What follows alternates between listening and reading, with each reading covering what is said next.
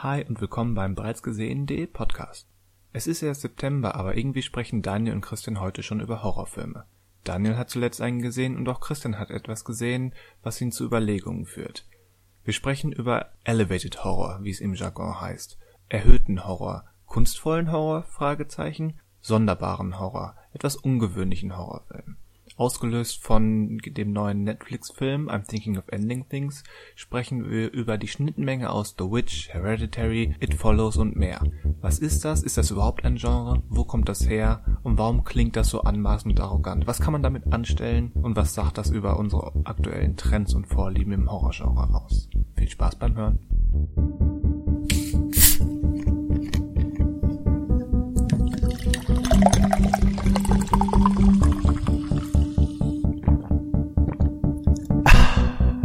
Hallo und willkommen zum bereits gesehen.de Podcast. Wir sind wieder da, um über Filme zu quatschen und vielleicht über Serien, über Games, über andere Dinge, vielleicht auch über Freizeitparks. Wir haben zuletzt über Freizeitparks gesprochen, komischerweise. Mein Name ist Christian Westus. Mein Name ist Daniel Schinzig. Und einen dritten haben wir heute gar nicht. Daniel, wie geht es dir? Wie ähm, ist das Wertebefinden? Auch ganz okay soweit. Ähm, wo du von Freizeitparks sprichst, mir ist letztens ähm, beim ähm, ähm, mir ist letztens irgendwie der Gedanke gekommen, dass ich dieses Jahr aus diversen Gründen äh, leider gar keinen Freizeitpark besucht habe und jetzt bin ich etwas niedergeschlagen, weil ich gerne mal wieder Achterbahn fahren möchte. Bin mir aber auch sehr sicher, dass das ja nächstes Jahr vielleicht wieder wieder einigermaßen geht. Vor allen Dingen, wenn man mitbekommt, dass äh, äh, morgen so eine Mitarbeitereröffnung äh, der neuen Phantasialand Achterbahn stattfindet ähm, und der Bet Badebetrieb hier in dem neuen Freizeitbad in, in, im, im Europapark ja auch schon aufgenommen wurde, eigentlich auch schon im November, aber da geht es jetzt auch wieder los. Ach, das macht einen so ein bisschen, bisschen wehmütig. Da wird man gerne auch mal wieder mitmischen. Auch mal wieder. Kommt bei dir nicht so häufig vor, ein ganzes Jahr ohne, oder? Äh, ich bin schon regelmäßiger Freizeitparkgänger. also ähm, ich versuche eigentlich mindestens einen Besuch im Jahr äh, irgendwie hinzukriegen und ähm, meistens läuft es auf mehrere Besuche im Jahr raus und ähm, so jedes zweite Jahr ist dann auch mal ein, ein mehrtägiger, das wird wie dann zum Beispiel im Europapark oder sowas dann auch dabei. Das muss sein, da äh, kann ich da kann ich mich tatsächlich wahnsinnig gut bei entspannen. Das ist ähm, entspannen. Ähm, es ist Hobby andere Leute, so ein bisschen andere Leute gehen ja in den Freizeitpark, um Aufregung zu erleben. Du gehst dahin, um zu entspannen. Ich entspanne mich durch die Aufregung. Ähm, okay. Also, also ich, ich weiß noch, ähm, das ist jetzt total witzig, weil meine Freundin ähm, äh, fährt überhaupt keine Achterbahn. Das, sie kann dieses, äh, äh, die G-Kräfte so gar nicht. Ja, du ab. hast schon davon gesprochen in einem vorherigen Podcast und dich als Shovi ge geoutet, der dann ja, seinen genau. Rucksack ab abgibt, um Achterbahn zu fahren. Ja, äh, der, der, er wird mir abgenommen. Ich habe da gar genau, keine Wahl. Genau. genau ähm, aber ich kann jetzt, jetzt kann ich direkt die, ähm, jetzt kann ich direkt das mit dem, ähm, diesen Shovi-Gedanken kann ich direkt relativieren. Weil wir, wir waren im Hansa-Park und da gibt es so einen ähm, ähm, Hochseil- äh, Truck, äh, Track, so ein Hochseil, äh, ne, so ein Hochseilding mit ein paar Hindernissen, ähm, du bist da eingehakt. Also so, so ein Kletterpark. Kletterpark, das war das Wort, genau. Ähm, der ist da gratis drin. Du stehst da ein bisschen länger für an, weil ähm, das ja nicht allzu schnell äh, vorangeht, aber ähm, da, da, da, das hat meine Freundin mitgemacht und da habe ich gesagt, da gehe ich mit und ich hatte so Schiss da drauf. ähm, ich, ich, ich, oh das, war, das war gar nichts für mich. Ich habe halt auch kein besonders gutes, äh, keinen besonders guten Gleichgewichtssinn. Und ähm, das, äh, also ich, ich fand das cool, das mitgemacht zu haben, aber ich habe mich da so unsicher gefühlt und ich dachte irgendwo so auf der Hälfte der Strecke, ich wäre jetzt eigentlich gerne wieder, ich wäre jetzt eigentlich schon lang, lange gerne wieder durch, wenn du dann irgendwie wirklich so äh, über ähm, einfach nur über so, äh, so, so lockere Holzsachen balancieren musst und dich eigentlich nirgendwo festhalten kannst, außer ähm, schummelnderweise so an deiner eigenen Halterung. Ähm, äh, und, und dann sieht man sich dann schon wie so ein, so ein ähm, irgendwie so ein Fisch im Netz dann irgendwann so, so einfach nur hängen, weil man doch abgerutscht ist. Ähm, ja, aber eben nur hängen und nicht fallen. Ja, das ist wahr, aber das ist irgendwie trotzdem. Hm.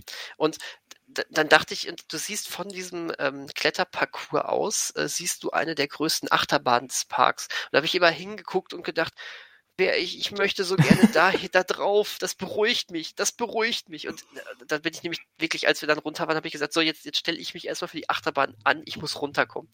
ähm, das, es ist wirklich. Durchs Anstellen. Nein. Und mit der für die Fahrt. Also ich äh, weiß nicht, ich finde das, ähm, ich bin von Kindheit auf Achterbahn affin und ähm, finde das, also es, es, es ist schon aufregend, es macht einfach wahnsinnig Spaß, aber tatsächlich ähm, mich, mich, mich gleicht das immer sehr gut aus.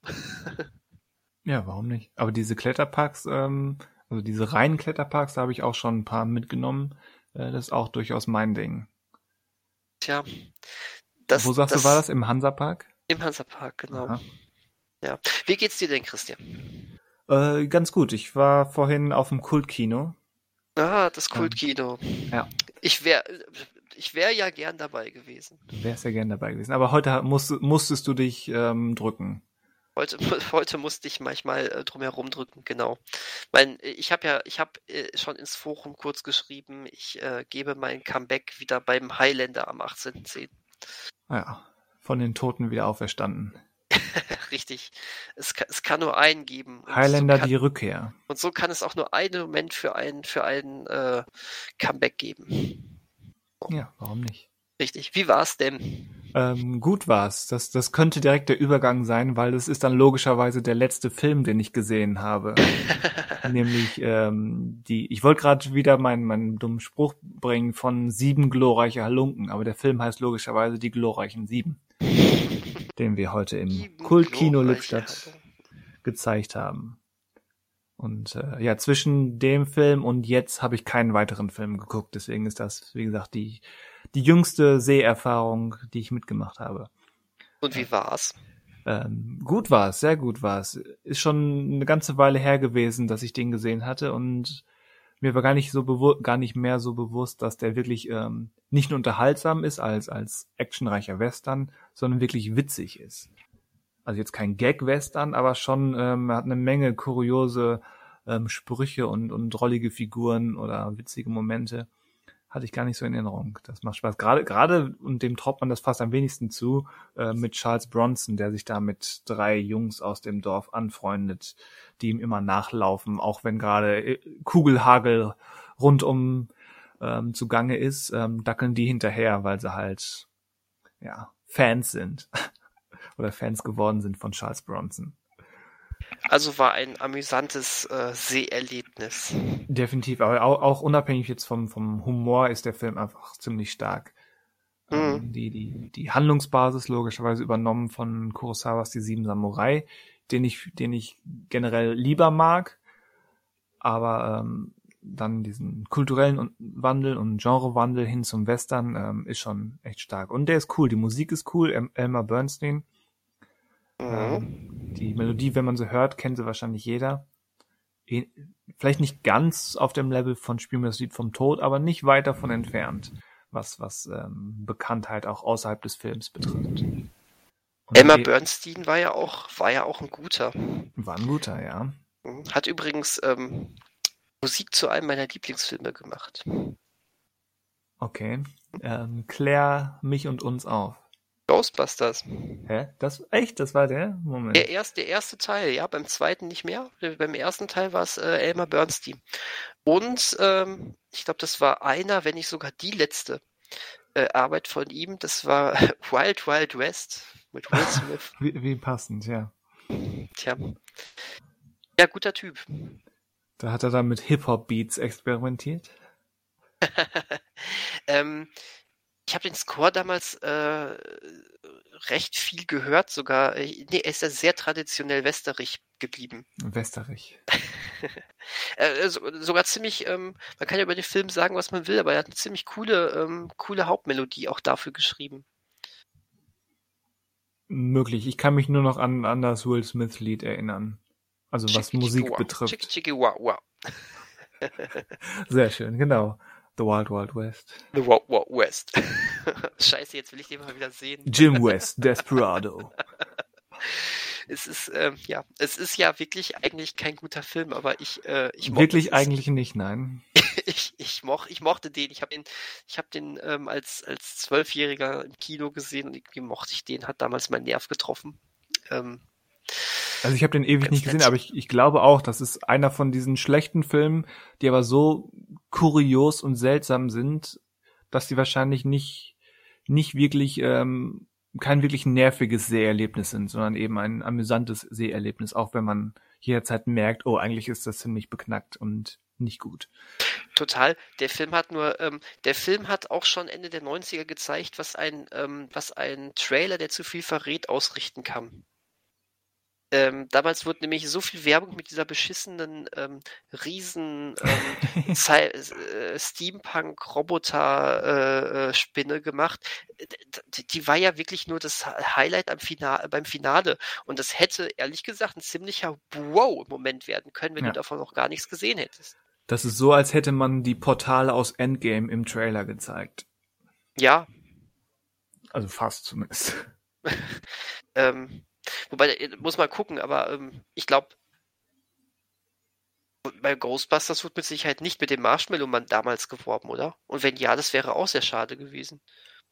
Ähm, ich, wüsste ich aber nicht. Ich wüsste es auch nicht. Also ich bin mir gerade nicht mehr bewusst, ob ich je einen wirklichen Trailer zu Ghostbusters gesehen habe. Vielleicht also mal so einen Clip oder so, aber einen wirklichen Trailer. Dann ein Aufruf an die Commun Community, an die Community.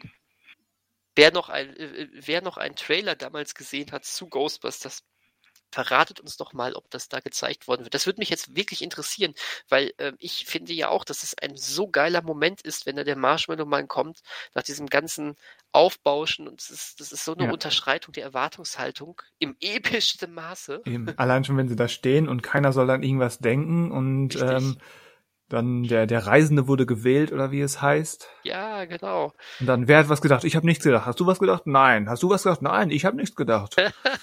ja, und dann steht er da bedröppelt. Richtig. Ich dachte, ich versuchte an das Harmlose so zu denken. Äh, an an äh, äh, Lagerfeuer früher. Und wie war das dann noch? Race Verstand macht Winke, Winke. es ist großartig. Ja, ja, ein paar Schlenker gemacht von ähm, den glorreichen Sieben, ne? Ja, aber immer noch auf den Faden des Kultkinos. Oder zumindest auf, den, auf die Pfade des Kultkinos zurückgekehrt. Ja. Weil mit Ghostbusters ging es ja los. Der ganze. Genau. Und mit Elmer Bernstein als verbindendes Element. Ja. Ja, boah, hätte ich mal damals Wild Wild West auf meine Wunschliste geschrieben für die Kultfilme. Es wird keiner kommen. Nein. Und trotz allem, was ich gerade gesagt habe bezüglich, es ist ein unterhaltsamer Katastrophenfilm, ähm, wäre ich stark dagegen gewesen, den ins Kultkino zu packen. Ja, ich auch. Aber ich würde ihn gern mal wieder sehen. ähm, das sollte machbar sein. Mit Sicherheit. Ich habe den sogar noch auf, ich habe den damals auf DVD geholt. Aber ich gucke eigentlich keine DVDs mehr. Tja. Tja, das sind jetzt, das sind jetzt aber äh, Luxusprobleme. Da hat er neulich noch von seinen VHS-Wühlfunden berichtet, aber DVDs guckt er nicht mehr. Na, ähm, das ist ja noch mal. Ist, ich weiß. Das ist ja noch mal viel älter. Das ist dann, das ist geil. das ist geil. noch mal älter. Ich, ich würde mir ja auch nicht die die VHS Kaufkassette von Ghostbusters jetzt wieder reinschieben, weißt du? Das Ach, ist, das dann doch nicht? Nein, es geht um Ich dachte, VHS Schätzchen. ist wie Vinyl bei Musik. ja, vielleicht für, für, für Leute, die nicht Nein, mehr richtig es, sehen können. Ist es nicht. Aber ja, Würde also ich nicht akzeptieren, das Argument. Aber äh, genau, jetzt mal vom Kultkino weg. Was hast du denn davor noch, äh, noch gesehen? Ja, zu einer anderen Sache kommen wir vielleicht gleich noch ähm, im, im Hauptteil. Ja. Ähm, und ansonsten habe ich schon mal mit der frisch gestarteten zweiten Staffel von The Boys angefangen. Oh. Da sind die ersten drei Folgen direkt erschienen und ja. jetzt kommen in den nächsten Wochen immer eine, eine neue Folge pro Woche. Oh Aber boy, oh boy, oh boy. Die ersten drei habe ich dann schon hinter mich gebracht. Und, Und, das war ganz nett. Also ein paar von den gleichen, ich sag mal, auf hohem Niveau Makeln, die schon die erste Staffel hatte, dass die Serie sich manchmal ein bisschen zu cool vorkommt, wenn sie eben edgy ist oder Gewalt darstellt. ähm, dass es manchmal sehr selbstzweckhaft wird und so ein, so ein Gag ein bisschen länger auskostet, als nötig gewesen wäre. Aber die machen schon ganz, ganz witzige und manchmal auch clevere Sachen mit den Figuren. Und ähm, jetzt in der zweiten Staffel gibt's so ein paar Gruppenverschiebungen und ein, zwei neue Figuren oder, oder neue Offenbarungen über Figuren, die dann nochmal Bewegung reinbringen in, in die Konstellation und in wo steht jemand und wer ist wie angreifbar oder nicht angreifbar, da kommt Bewegung rein. Und das macht die Sache echt spannend. Also mhm. die großen, die sieben, oder wie werden die im Deutschen die sieben oder The Seven genannt? Tatsächlich äh, auch ähm, die, die, ich glaube, ich glaube tatsächlich The Seven. Okay. Ähm, bin mir jetzt aber auch gerade irgendwie nicht mehr sicher. Witzig. Äh, aber ich, ich, genau. Also sieben oder Seven. Ja. Wir wissen, die, was du meinst. Da ist ja einer von, also Spoiler für Staffel 1. Ähm, aber, also du hast Staffel 1 gesehen, ne? Äh, ähm, um da, um da kurz einzuhaken, tatsächlich bin ich gerade dabei, Staffel 1 zu gucken. Ach so. Äh, das ist, äh, das ist, ähm, ich habe da ganz frisch mit angefangen, das stand schon lange auf meiner Liste und habe jetzt den, äh, den beginnenden, äh, die beginnende Staffel 2 einfach mal zum Anlass genommen, es jetzt auch wirklich zu machen und bin jetzt so ziemlich bei der Hälfte von Staffel 1. Okay. Das, das heißt, ich glaube, den Spoiler, den du nennen wolltest, ähm, den kenne ich schon. Ja, also einer, einer von den sieben verabschiedet sich und ein anderer hat ja so gewisse Probleme und muss dann erstmal mit sich selbst klarkommen, bevor er wieder hm. ähm, zu Tat schreiten kann. Das heißt, da kommt ein bisschen, ja, auch da ein bisschen Zuwachs in, in die Gruppe der sieben und da ist insbesondere eine Figur, die hinzukommt, ähm, die ist ganz spannend äh, aus mehreren Gründen, weil sie eben weil die Figur ähm, ja so ein paar neue Facetten hat und in, in beide Richtungen, also gut und böse und alles, was dazwischen liegt, so ein bisschen bedient. Und dann auch auf mehrere Figuren, sowohl auf Starlight als auch auf Homelander Einfluss nimmt, was spannend ist.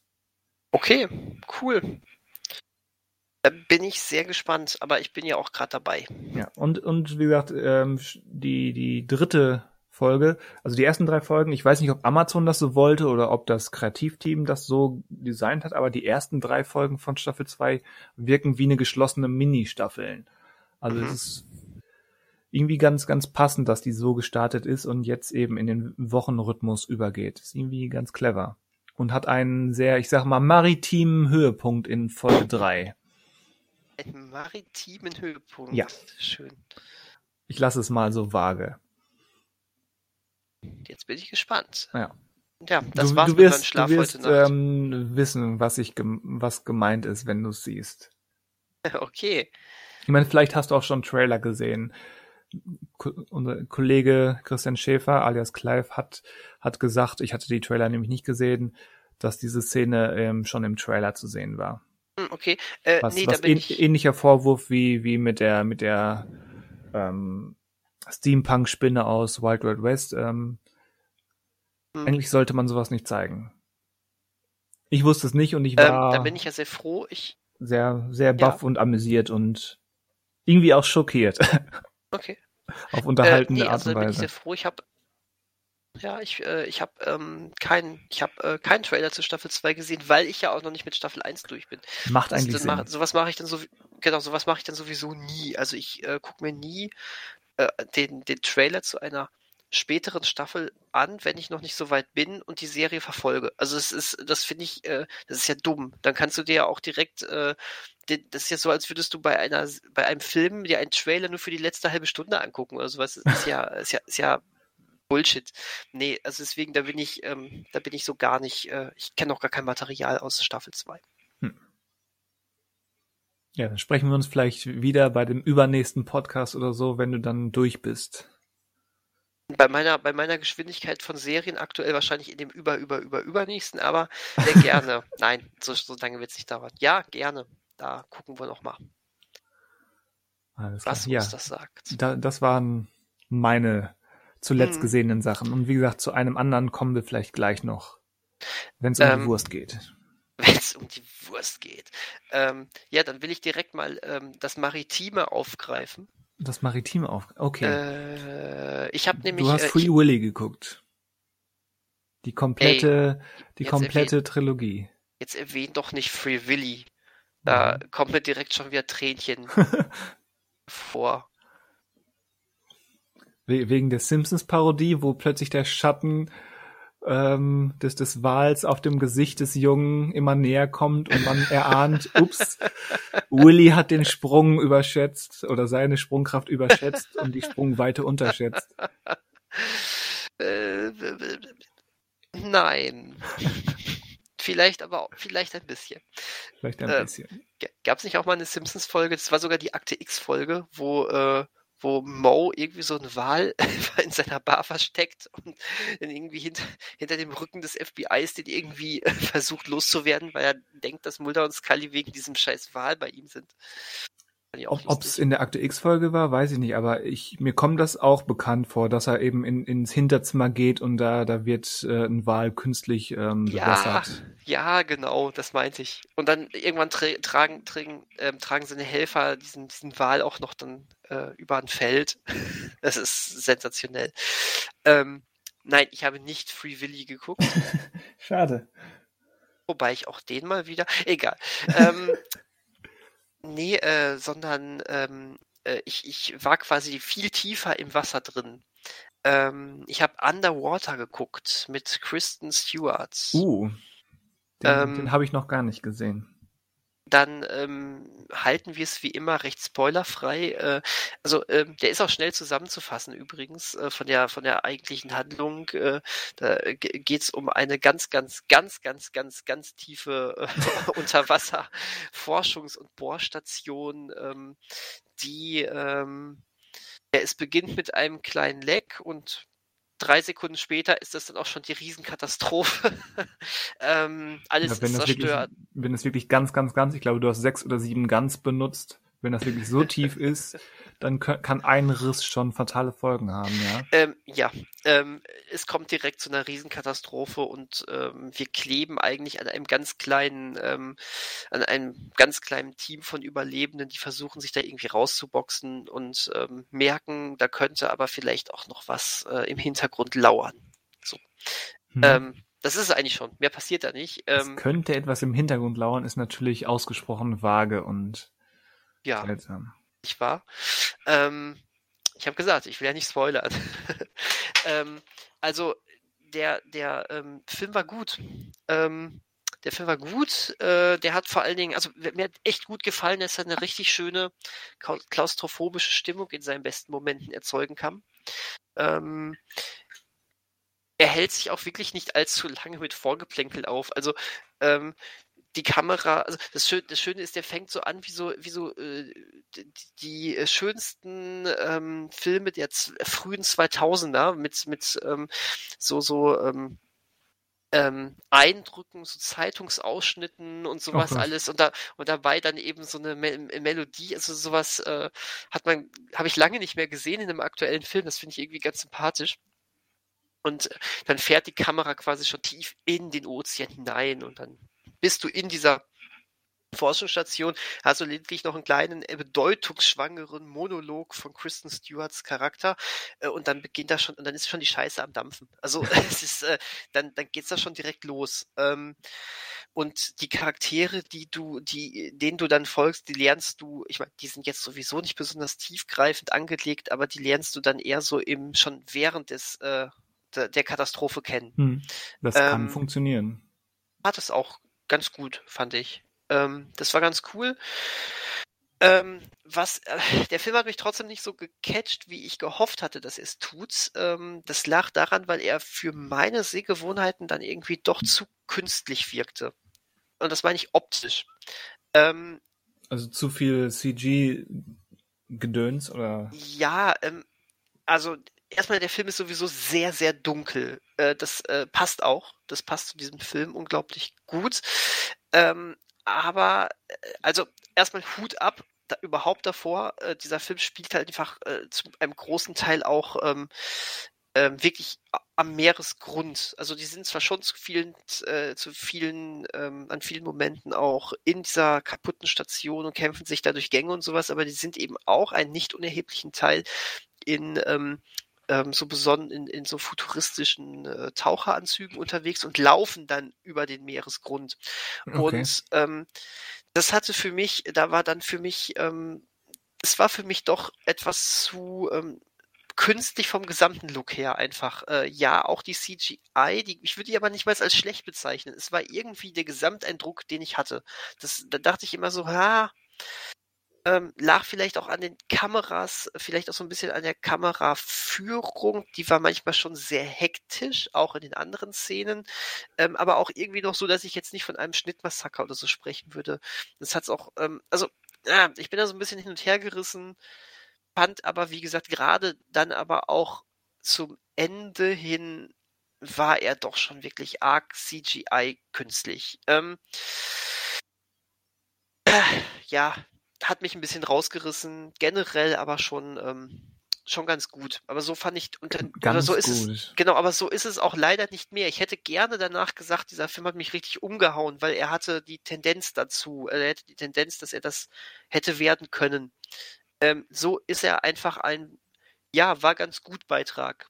Und ähm, schön, dass es überhaupt mal wieder so einen kleinen, dreckigen, ähm, einfach nur wir kämpfen um unser Überleben Film gab. Ähm, aber ja, irgendwie bleibt so zwei, drei Tage nach Sichtung doch irgendwie doch nur so ein anerkennendes Schulterzucken leider über. Huh. Ja, also Anerkennende Schulterzucken. Ja. ich, ich, geht ich würde geht schlechter, geht aber auch besser. Ja, ich würde hier einfach mal diese ähm, Plattitüde raushauen. Für Genrefans durchaus lohnenswert. ähm, Welche Genre-Fans? Von kleinen, fiesen, gemeinen Horrorfilmen. Nein, Horror, also hm, Survival-Horrorfilmen, so Ja. irgendwie in dem Sinne. Jetzt greifen wir fast voraus, wo wir gleich hinwollen. Ich weiß. Aber ja, es, Aber- es stört ja nicht mal. ähm, habe ich deswegen, habe ich ganz bewusst diesen Film jetzt auch erwähnt. Nein, es war aber wirklich auch der letzte Film, den ich gesehen habe. Ähm, von daher, die kann man sich wirklich mal angucken. Ähm, wird keine Filmgeschichte schreiben. Hm. Ähm, ich Also ich, dann, ich erinnere mich an den Trailer und habe im Prinzip eigentlich nur die Frage, die du auch äh, jetzt wahrscheinlich unbeantwortet lässt, lässt wegen Spoilern, wie sehr da wirklich Monster im Spiel kommen oder nicht, weil der Trailer hatte sowas angedeutet. hm, Ähm, Und das ist eben die Frage, wie sehr es da wirklich drum geht oder ob es nur quasi Tiefsee-Getier ist oder Dü- eben was, was anderes. hm.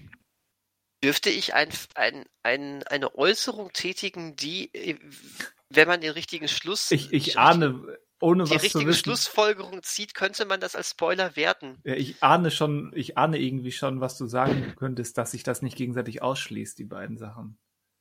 Ähm, nee, nee. Okay. Weißt du, was ich, was ich, was ich sagen würde? Was denn? Es hätte mich nicht gewundert, wenn das ein Beitrag äh, aus dem Cloverfield-Universum gewesen wäre. Hm, ja. Oder der Cloverfield-Reihe. Ich musste gerade bei deiner Beschreibung auch an, an 10 Cloverfield Lane denken. Mhm. Ähm, es hat sich sehr danach angefühlt. Also ähm, auch wirklich so vom Anspruch her, äh, das war, wobei, hm, Tank Cloverfield Lane hatte eigentlich fast schon noch mehr Anspruch, weil es mehr auf kleines Kammerspiel war. Aber es Ja, aber hätte die, mich der hier ist jetzt wahrscheinlich aber trotzdem besser als Cloverfield Paradox, oder? um Welten. um Welten, ja. Also ja, mit, mit Paradox konnte ich gar nichts anfangen. Ich. Ähm, nee, nee, also der, der war wesentlich besser als das, genau. Aber er, er, er passt, er würde perfekt in diese Reihe reinpassen, fand ich. Hm. Ähm, genau. Ja, und ansonsten, ähm, um mich einmal kurz vom, vom Unterwasser wegzubewegen, noch, wieder noch wieder so ans Trockene zu kommen. genau wieder ans Trockene zu kommen. ähm, vielleicht noch ein kleiner Gucktipp, weil ich das gerade schaue. Da fehlt mir noch die letzte Folge. Ich äh, gucke äh, gerade äh, auf Netflix die ähm, Videospieldokumentation Highscore. Highscore. Ja, ich glaube, ich habe den Thumbnail bei Netflix gesehen. Ist recht frisch drin. Seit ähm, wahrscheinlich erst seit ein, zwei Wochen oder so. Mm. Und ähm, beleuchtet so in sechs Folgen so ein bisschen die Entwicklung von ähm, ja eben von, von Videospielen und äh, begleitet so ein paar Größen der Videospielbranche. Ähm, es ist, es wird am Ende keinen komplett vollumfangenden Blick auf das Ganze gegeben haben. Ähm, aber allein durch diese ähm, allein durch diese ähm, ähm, Spotlights, die es immer so auf verschiedene Sachen wirft, fand ich das wahnsinnig spannend. Und so jede Folge hat auch so ein paar, äh, so, so, so einen großen Hauptschwerpunkt. Ähm, das gegenüber ähm, von äh, den ersten Arcade-Automaten zu der Vormachtstellung, die Nintendo in den 80er Jahren hatte im äh, Heimkonsolenbereich. Ähm, dann später äh, konzentrierte sich eine Folge auf Sega, die dann ja gerade in Amerika und Europa Nintendo ziemlich ähm, ziemlich Konkurrenz gemacht haben und sie ja auch stellenweise überholt haben. Jetzt ähm, heute, lustigerweise wirklich heute Morgen hatte ich noch die äh, vorletzte Folge gesehen und die ging um ähm, Kampfspiele, also Beat'em Ups, Street hm. Fighter und Mortal Kombat. Ähm, hat dann aber auch eine, äh, dann davon ähm, ausgehend dann ein, eine Welle geschlagen zu, ähm, zur Gewaltdiskussion, die damals auftrat in Videospielen, wo Mortal Kombat und das sehr skurrile Spiel ähm, äh, Night Trap äh, eine Hauptrolle gespielt haben. So. Night und, Trap ist das mit diesem, dieses quasi in dieser interaktive Film, ne? Ja, genau. Ja. Richtig. Ähm, genau, also wie gesagt, es gibt keinen ähm, komplett vollumfänglichen Überblick über alles, aber äh, ich fand das, ich fand das, ich finde das toll. Also äh, ist natürlich auch ein Thema, was mich natürlich auch wahnsinnig interessiert, aber ähm, das ist schon, ist schon cool. Also kann ich, kann ich sehr empfehlen, wenn man sich mit der Materie ähm, für die Materie interessiert und sich ein bisschen mehr mit der Materie beschäftigen möchte.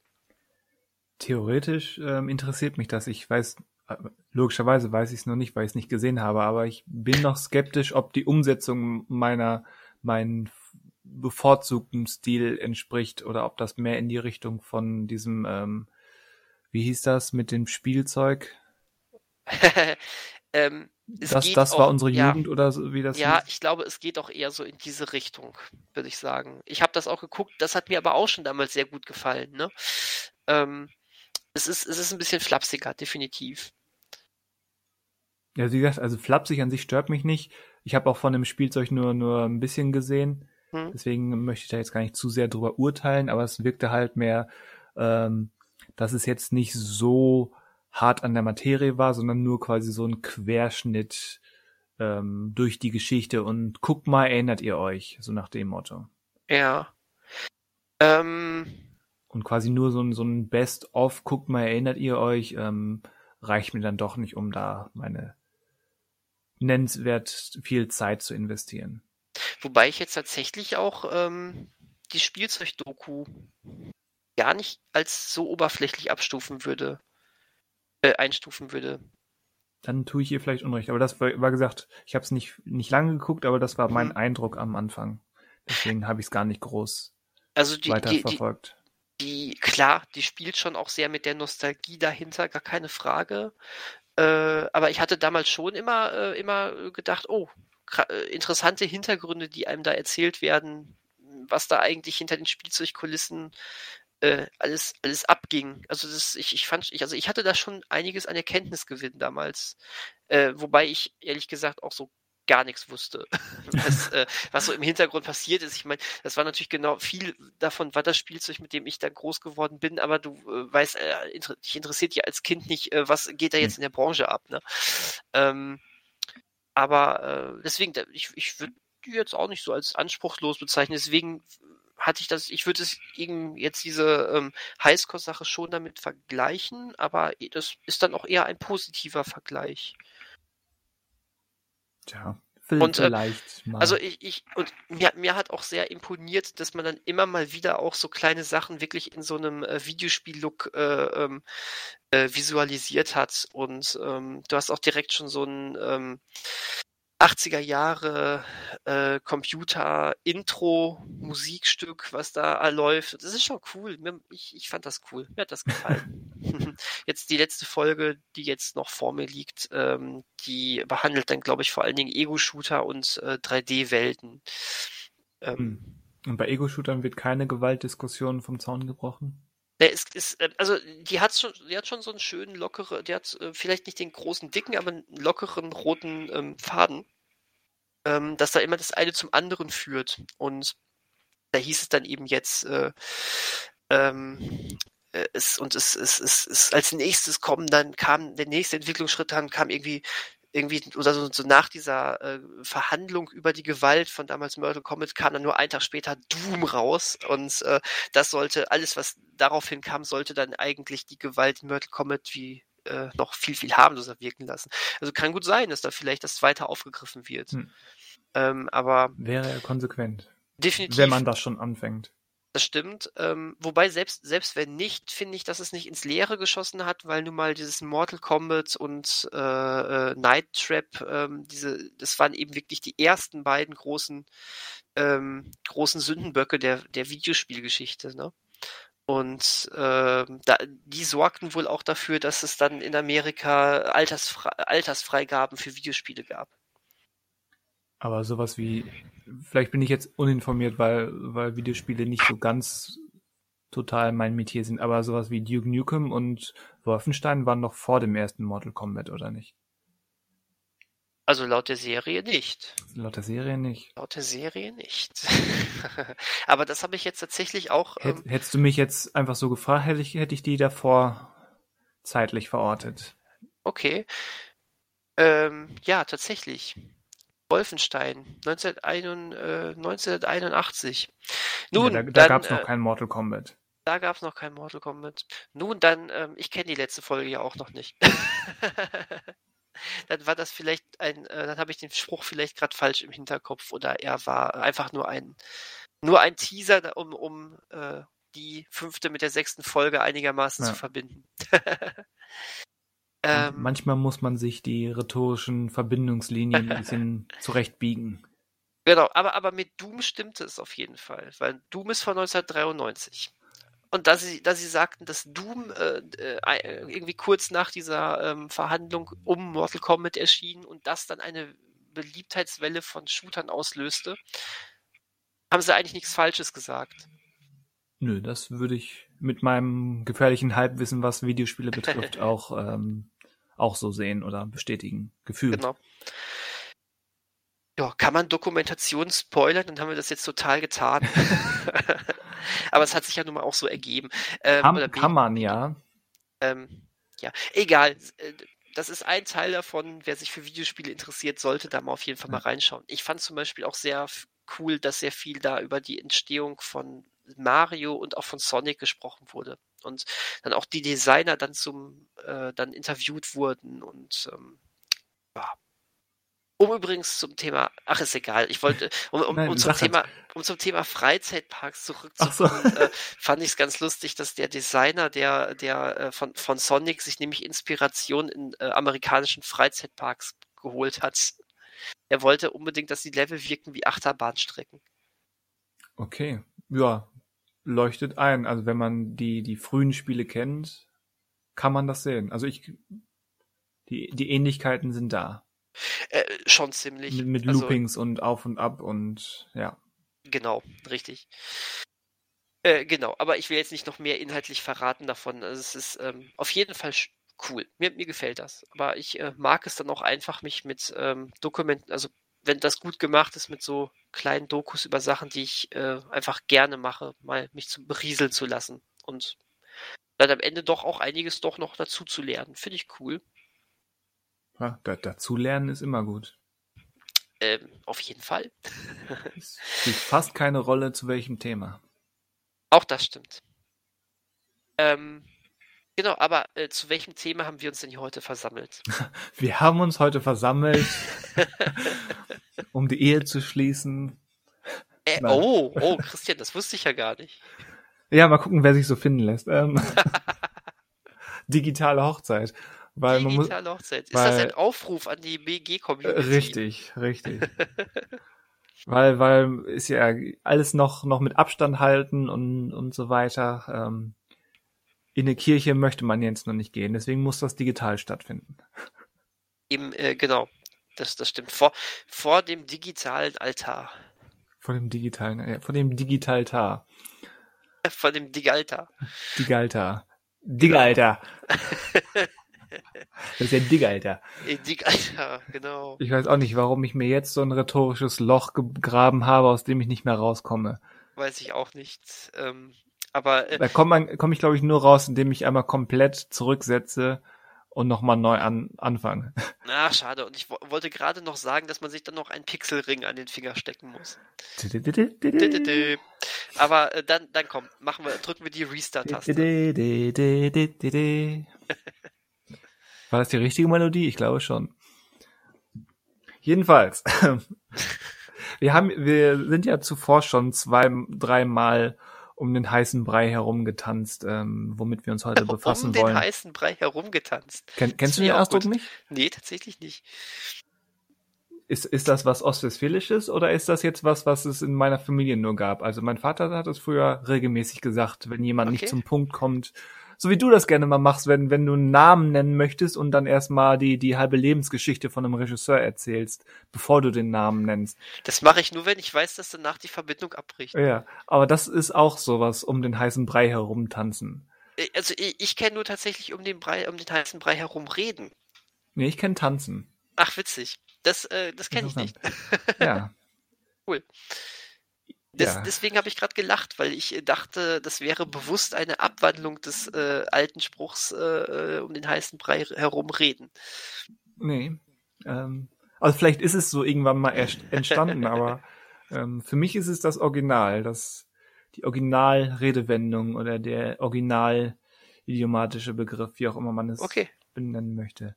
Ja, alles Aber, gut. aber wir Schwamm, tanzen weiter. Schon Genau, immer Schwamm- noch. Wir haben immer noch Schwamm, nicht Schwamm gesagt. drunter. Weiter. Weiter. Schwamm drunter? War das Absicht? Das war Absicht, ja. Oh Gott, wo, wo waren wir und wo wollen wir hin? Ähm, wir haben es schon angedeutet, wir wollen, ähm, wir wollen so ein bisschen über Genre sprechen und genau über Horror-Genres oder ein Horror-Genre, weil ich habe äh, noch einen anderen Film zuletzt gesehen, quasi zwischen The Boys, wobei kommt das hin? Nein, es war quasi vor The Boys, ähm, der zuletzt gesehene Film, sondern nicht der jüngst bei Netflix gestartete ähm, I'm Thinking of Ending Things. Oh. Der neue, Charlie Kaufmann. genau, der neue Film von, von Autor und Regisseur Charlie Kaufman, Re- ähm, Drehbuchautor von Being John Malkovich Adaptation und Vergiss mein nicht, Regisseur von Anomalisa.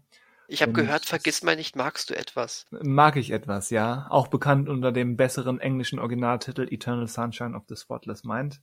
Ach so, das ist gar nicht der mit den, der andere vergiss. Oh, oh okay. Nein, das ist, das ist nicht die Demenz-Doku, nein. Ups. Nein, alles gut. So, das War war mir eine. Demenz-Doku, oder?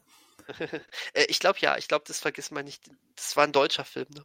Ja, weil ich Wie- weiß noch damals, damals, ich bin an meinem Bielefelder Kino vorbeigegangen oder ich bin, glaube ich, sogar reingegangen und hatte dann auf dem Spielplan gesehen, nur das gesehen, vergiss mal nicht. Und ich so, hä, was? Wiederaufführung? Und ich wusste davon nichts und musste erst mal fragen, ist das Mhm. der Film, von dem ich, nein, ist er nicht. Okay, schade. Ja, dann äh, tsch- tschüss, behalten Sie doch Ihr Geld. Ähm, ja, der neue Film von Charlie Kaufman, I'm Thinking of Ending Things. Ähm, der ist sehr, sehr gut, aber auch sehr, sehr seltsam. Und sehr, Ich habe ihn leider nicht gesehen. Das ist schade, kannst du aber noch nachholen, spielt aber erstmal nur eine, würde ich sagen, eine untergeordnete Rolle für unser Gespräch hier. Na gut. Ich meine, wird sich zeigen. Es sind alles Aliens, Spoiler. Ähm, Verdammt. Jetzt hast du mich gescheier, gescheiermalant. Shyamalan, genau. Weil Charlie Kaufman ist auf einem Level mit Shyamalan. Oder andersrum. Ja, wenn er sich Mühe gibt. Oh Gott, schon wieder so ein rhetorisches Loch. Ich kann, ich kann einfach einwerfen, dass ich nur einen von seinen drei bisherigen äh, Regiearbeiten gesehen habe. Und die hat mir sehr gut gefallen. Also von Kaufmann. Du hast nur Anomalisa gesehen. Genau. Den fand ich wirklich verdammt gut. Also Synecdoche, New York auch noch nicht. Leider nicht, nein. Der ist vielleicht sogar noch seltsamer, aber die sind beide sehr seltsam und einzigartig und quasi unmöglich zu beschreiben auf ganz eigene Art und Weise. Okay. Also wer überhaupt mal irgendeinen von diesen genannten Filmen gesehen hat von Charlie Kaufman, egal ob, ob er nur Drehbuch geschrieben hat oder auch Regie geführt hat, ähm, der wird gemerkt haben, dass der gute Mann doch äh, einen ganz, ganz speziellen Stil hat, eine ganz spezielle Herangehensweise, wie er Geschichten erzählt und vor allem, wo er Geschichten erzählt, nämlich ähm, häufig quasi im Inneren des Menschen, im Sinne von im mentalen Bereich des Menschen. Er spielt mit Vorstellungsvermögen und ähm, dem, dem Bewusstsein, dem Geist, dem Gehirn, dem Verstand, wie man es auch nennen möchte. Und das spielt auch bei I'm Thinking of Ending Things eine Rolle. Aber ähm, ich finde, heute sollte es nicht so sehr um Charlie Kaufman gehen, sondern mehr ähm, so eine Facette, die dieser Film auch, auch aufgreift und wo dem auch schon so ein paar Leute so ein bisschen zum Opfer gefallen sind. Weil der Film nicht zuletzt durch den Trailer und durch ähm, ja, PR so ein bisschen ins Horrorgenre geschoben wird. Und darüber möchte ich so ein bisschen sprechen. Ähm, über diesen neuen Fragezeichen, darüber lässt sich streiten, Trend ähm, von, ich sag mal, Kunsthorror oder artifiziellem Horror im englischsprachigen ähm, Diskussions- und Filmjargonraum wird gerne von Elevated Horror, also erhöhten oder überhöhten Horror gesprochen. Und ähm, ich möchte mit dir versuchen, das so ein bisschen zu ergründen, wo das herkommt, wie viel Sinn so ein Genre macht, was eigentlich gar kein Genre ist, ähm, was alles zugehört und wie das entstehen konnte. Dann äh, geben wir uns doch mal die richtige Mühe, äh, die, äh, dann geben wir uns doch mal große Mühe, auf den rechten Pfad zu, zu kommen und Erleuchtung Pfad. zu finden.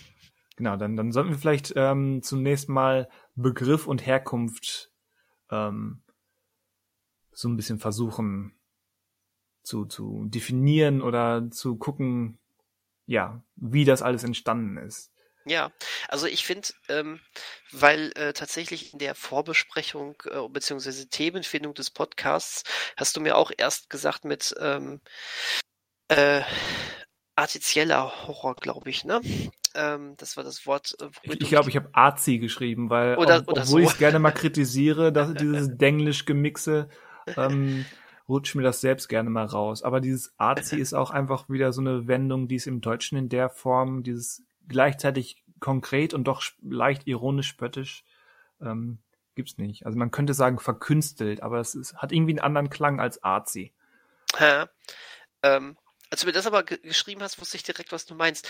Dieser Begriff Elevated Horror, äh, den ich jetzt äh, jüngst gelernt habe. Ähm, du hast heute mit, etwas gelernt. Ich habe was gelernt. Vielleicht, ja. vielleicht behalte ich es auch bis morgen. bis morgen, das wäre ähm, auf jeden Fall, ja, das ist, weil mir ist, kommt nachts immer so ein Reset-Knopf morgen habe ich wieder, hä? Muss ich erstmal wieder morgens, morgens alles lernen, bis ich abends einigermaßen bereit bin für die Welt und dann werde ich wieder auf Null gesetzt. Das ist immer, das ist Drama meines Lebens. Ähm, Erklärt auf jeden Fall, jeden Fall Elevated Horror.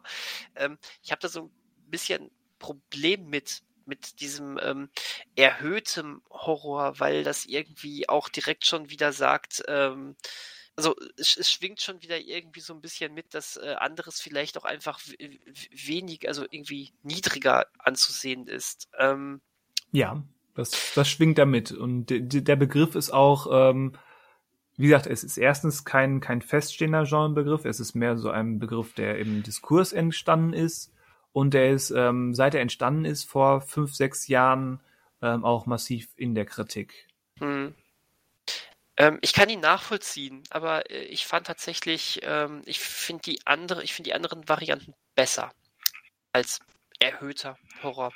Wobei ich, wie gesagt, verstehe, worauf man hinaus, hinaus will. Worauf möchte man denn hinaus, wenn ich mal so dreist fragen darf? Nun, wir haben irgendwie noch nicht so richtig genannt, was, was da zurzeit so äh, so archetypisch dazu zählt, ne? Ähm, ja, das ist ja vielleicht Teil dieser, dieser Ergründung. Ähm, dann ergründen wir das doch mal. Äh, es ist, ähm, also es ist vor allen Dingen, oh, ich, ich mag es nicht, diesen Film auszusprechen. ich mag es nicht. Es kommt immer was Falsches dabei heraus, wenn ich versuche, den auszusprechen. Wenn, also, wenn, wenn du The Witch aussprechen möchtest, ja, das kann ich verstehen. Also, genau, also The, The Witch. Mit, mit zwei V. mit, mit zwei V gehört dazu. Ähm, ganz fantastisches, ähm, ähm, düsteres Märchen. Ähm, ich meine aber, der Film, der, wenn ich ihn falsch ausspreche, und das tue ich immer, so klingt wie ein 80er Jahre Kopf mit Schnauzbart. und zwar Harry the Terry. Ähm, auch bekannt als Hereditary, ja. Hereditary, ne? Genau. Oder, oder auch bekannt als scheiß auf den Namen, wir nennen ihn nur das Vermächtnis, weil, weil, er in Deutschland als Untertitel so heißt. Zum Glück gibt's mal einen Untertitel in Deutschland, ey. Äh, genau, oder auch äh, Jordan Peeles Get Out, ähm, auch wenn ich ihn noch nicht gelesen habe, ich würde dann dementsprechend aber auch wir damit reinpacken. Ähm, It Follows, Genau. Ähm, und so weiter. Also das sind die Sachen, die da, äh, die da. da damit ging es quasi los, genau. Also genau. Also mit mit The Witch und Hereditary und Get Out, die werden mehr, werden quasi als Ursprung, vielleicht noch mit ein bisschen Babadook mit hineingemischt. Babadook, werden, richtig. Werden quasi als der Ursprung von dieser Phase, die jetzt unter diesem Begriff Elevated Horror so inoffiziell läuft. Da wird der, der Ursprung verortet. Also auch noch ein sehr, sehr junger Trend. Definitiv. Ne? Also ba Babadook war jetzt schon das älteste, fast schon mit Abstand älteste darunter, weil der, glaube ich, äh, einfach mal äh, nochmal drei oder vier Jahre älter ist als die anderen. Ähm, und äh, das heißt, es ist eigentlich ja erst so seit zwei, drei Jahren so richtig ne, drin. Wenn wir das Vermächtnis und Get Out als, äh, als äh, Ursprung nehmen, dann ist es jetzt 2018. Ja gut, also der Ursprung, ich würde schon sagen, der liegt wirklich eher bei The Witch, da fing das an und der ist 2016. Echt? Es hat ja schon seine vier Jahre auf dem Buckel? Ja. Oh, krass, das hatte ich so gar nicht auf dem Schirm. Ähm, okay, gut. Aber ne, auf jeden Fall alles, alles äh, irgendwie im Bereich der letzten fünf Jahre. Genau. Und da sind wir uns ähm, einig. Genau. Äh, äh, und ich muss jetzt einfach mal so ganz ähm, aus, aus meiner persönlichen Sicht sagen, ähm, mir, mir ist das auch aufgefallen, dass, ähm, dass immer mehr von diesen, ähm, ja, wie ich es eigentlich eher jetzt so stümperhaft nennen würde, sehr besonders kunstvoll und anspruchsvoll gemachten äh, und umgesetzten Horrorfilmen ähm, ans, ans Tageslicht kam. Das ist mir schon aufgefallen. Ich meine, ich habe mich da ja auch sehr drüber gefreut, weil ähm, es mal was anderes ist als äh, jetzt, jetzt sage ich es auch schon fast abschätzig, so der Horror von der Stange. Ja. Ähm, ich meine, wir haben ja, das, wobei das Problem dabei ist, dass man da auch äh, leider immer sehr viele schwache Vertreter ja dummerweise auch drunter hat. Ähm, weil, und generell würde ich nämlich eigentlich sagen, und das war auch erklärt das Problem, was ich mit diesem Griff vorhin hatte, ähm, ich gucke mir auch sehr gerne einen, äh, einen, in Anführungszeichen, typischen Horrorfilm an. Äh, es findet sich nur, also es ist, ähm, ja, viele tun sich damit ja schwer, da die Mechanismen richtig einzusetzen. Ja. Aber du hast jetzt Horrorfilme von der Stange und typische Horrorfilme gesprochen und das, ich würde argumentieren, das ändert sich ja regelmäßig, so alle fünf bis zehn Jahre, was mhm. darunter zu verstehen ist. Ja, gutes Argument, das und, stimmt. Ähm, was, was war jetzt, als du das ausgesprochen hast, an was für Filme hast du so gedacht bei Horrorfilme von der Stange und typische Horrorfilme? Ähm, so ganz allgemein und auch wenn das jetzt, ja, äh, welche, die sich leichter wegsnacken lassen, ähm, die, ähm, wo es vielleicht doch manchmal auch mehr um Jumpscares geht als um den Charakter dahinter. Ich sage jetzt aber trotzdem einfach wirklich gute Vertreter, die ich im Hinterkopf habe, denen ich jetzt nicht das äh, Etikett Horror von der Stange, aber schon typische Horrorvertreter eben anlegen würde. In letzter Zeit, das wären sowas wie äh, äh, Conjuring zum Beispiel gewesen. Oder äh, wie heißt das andere von demselben Regisseur? Insidious. Insidious, danke sehr. ähm, genau sowas. Ähm, ähm, wären jetzt sogar wahrscheinlich sogar fast schon so die Archetypen davon gewesen. Ähm, Slasher spielen seit einiger Zeit ja gar nicht mehr so die große Rolle.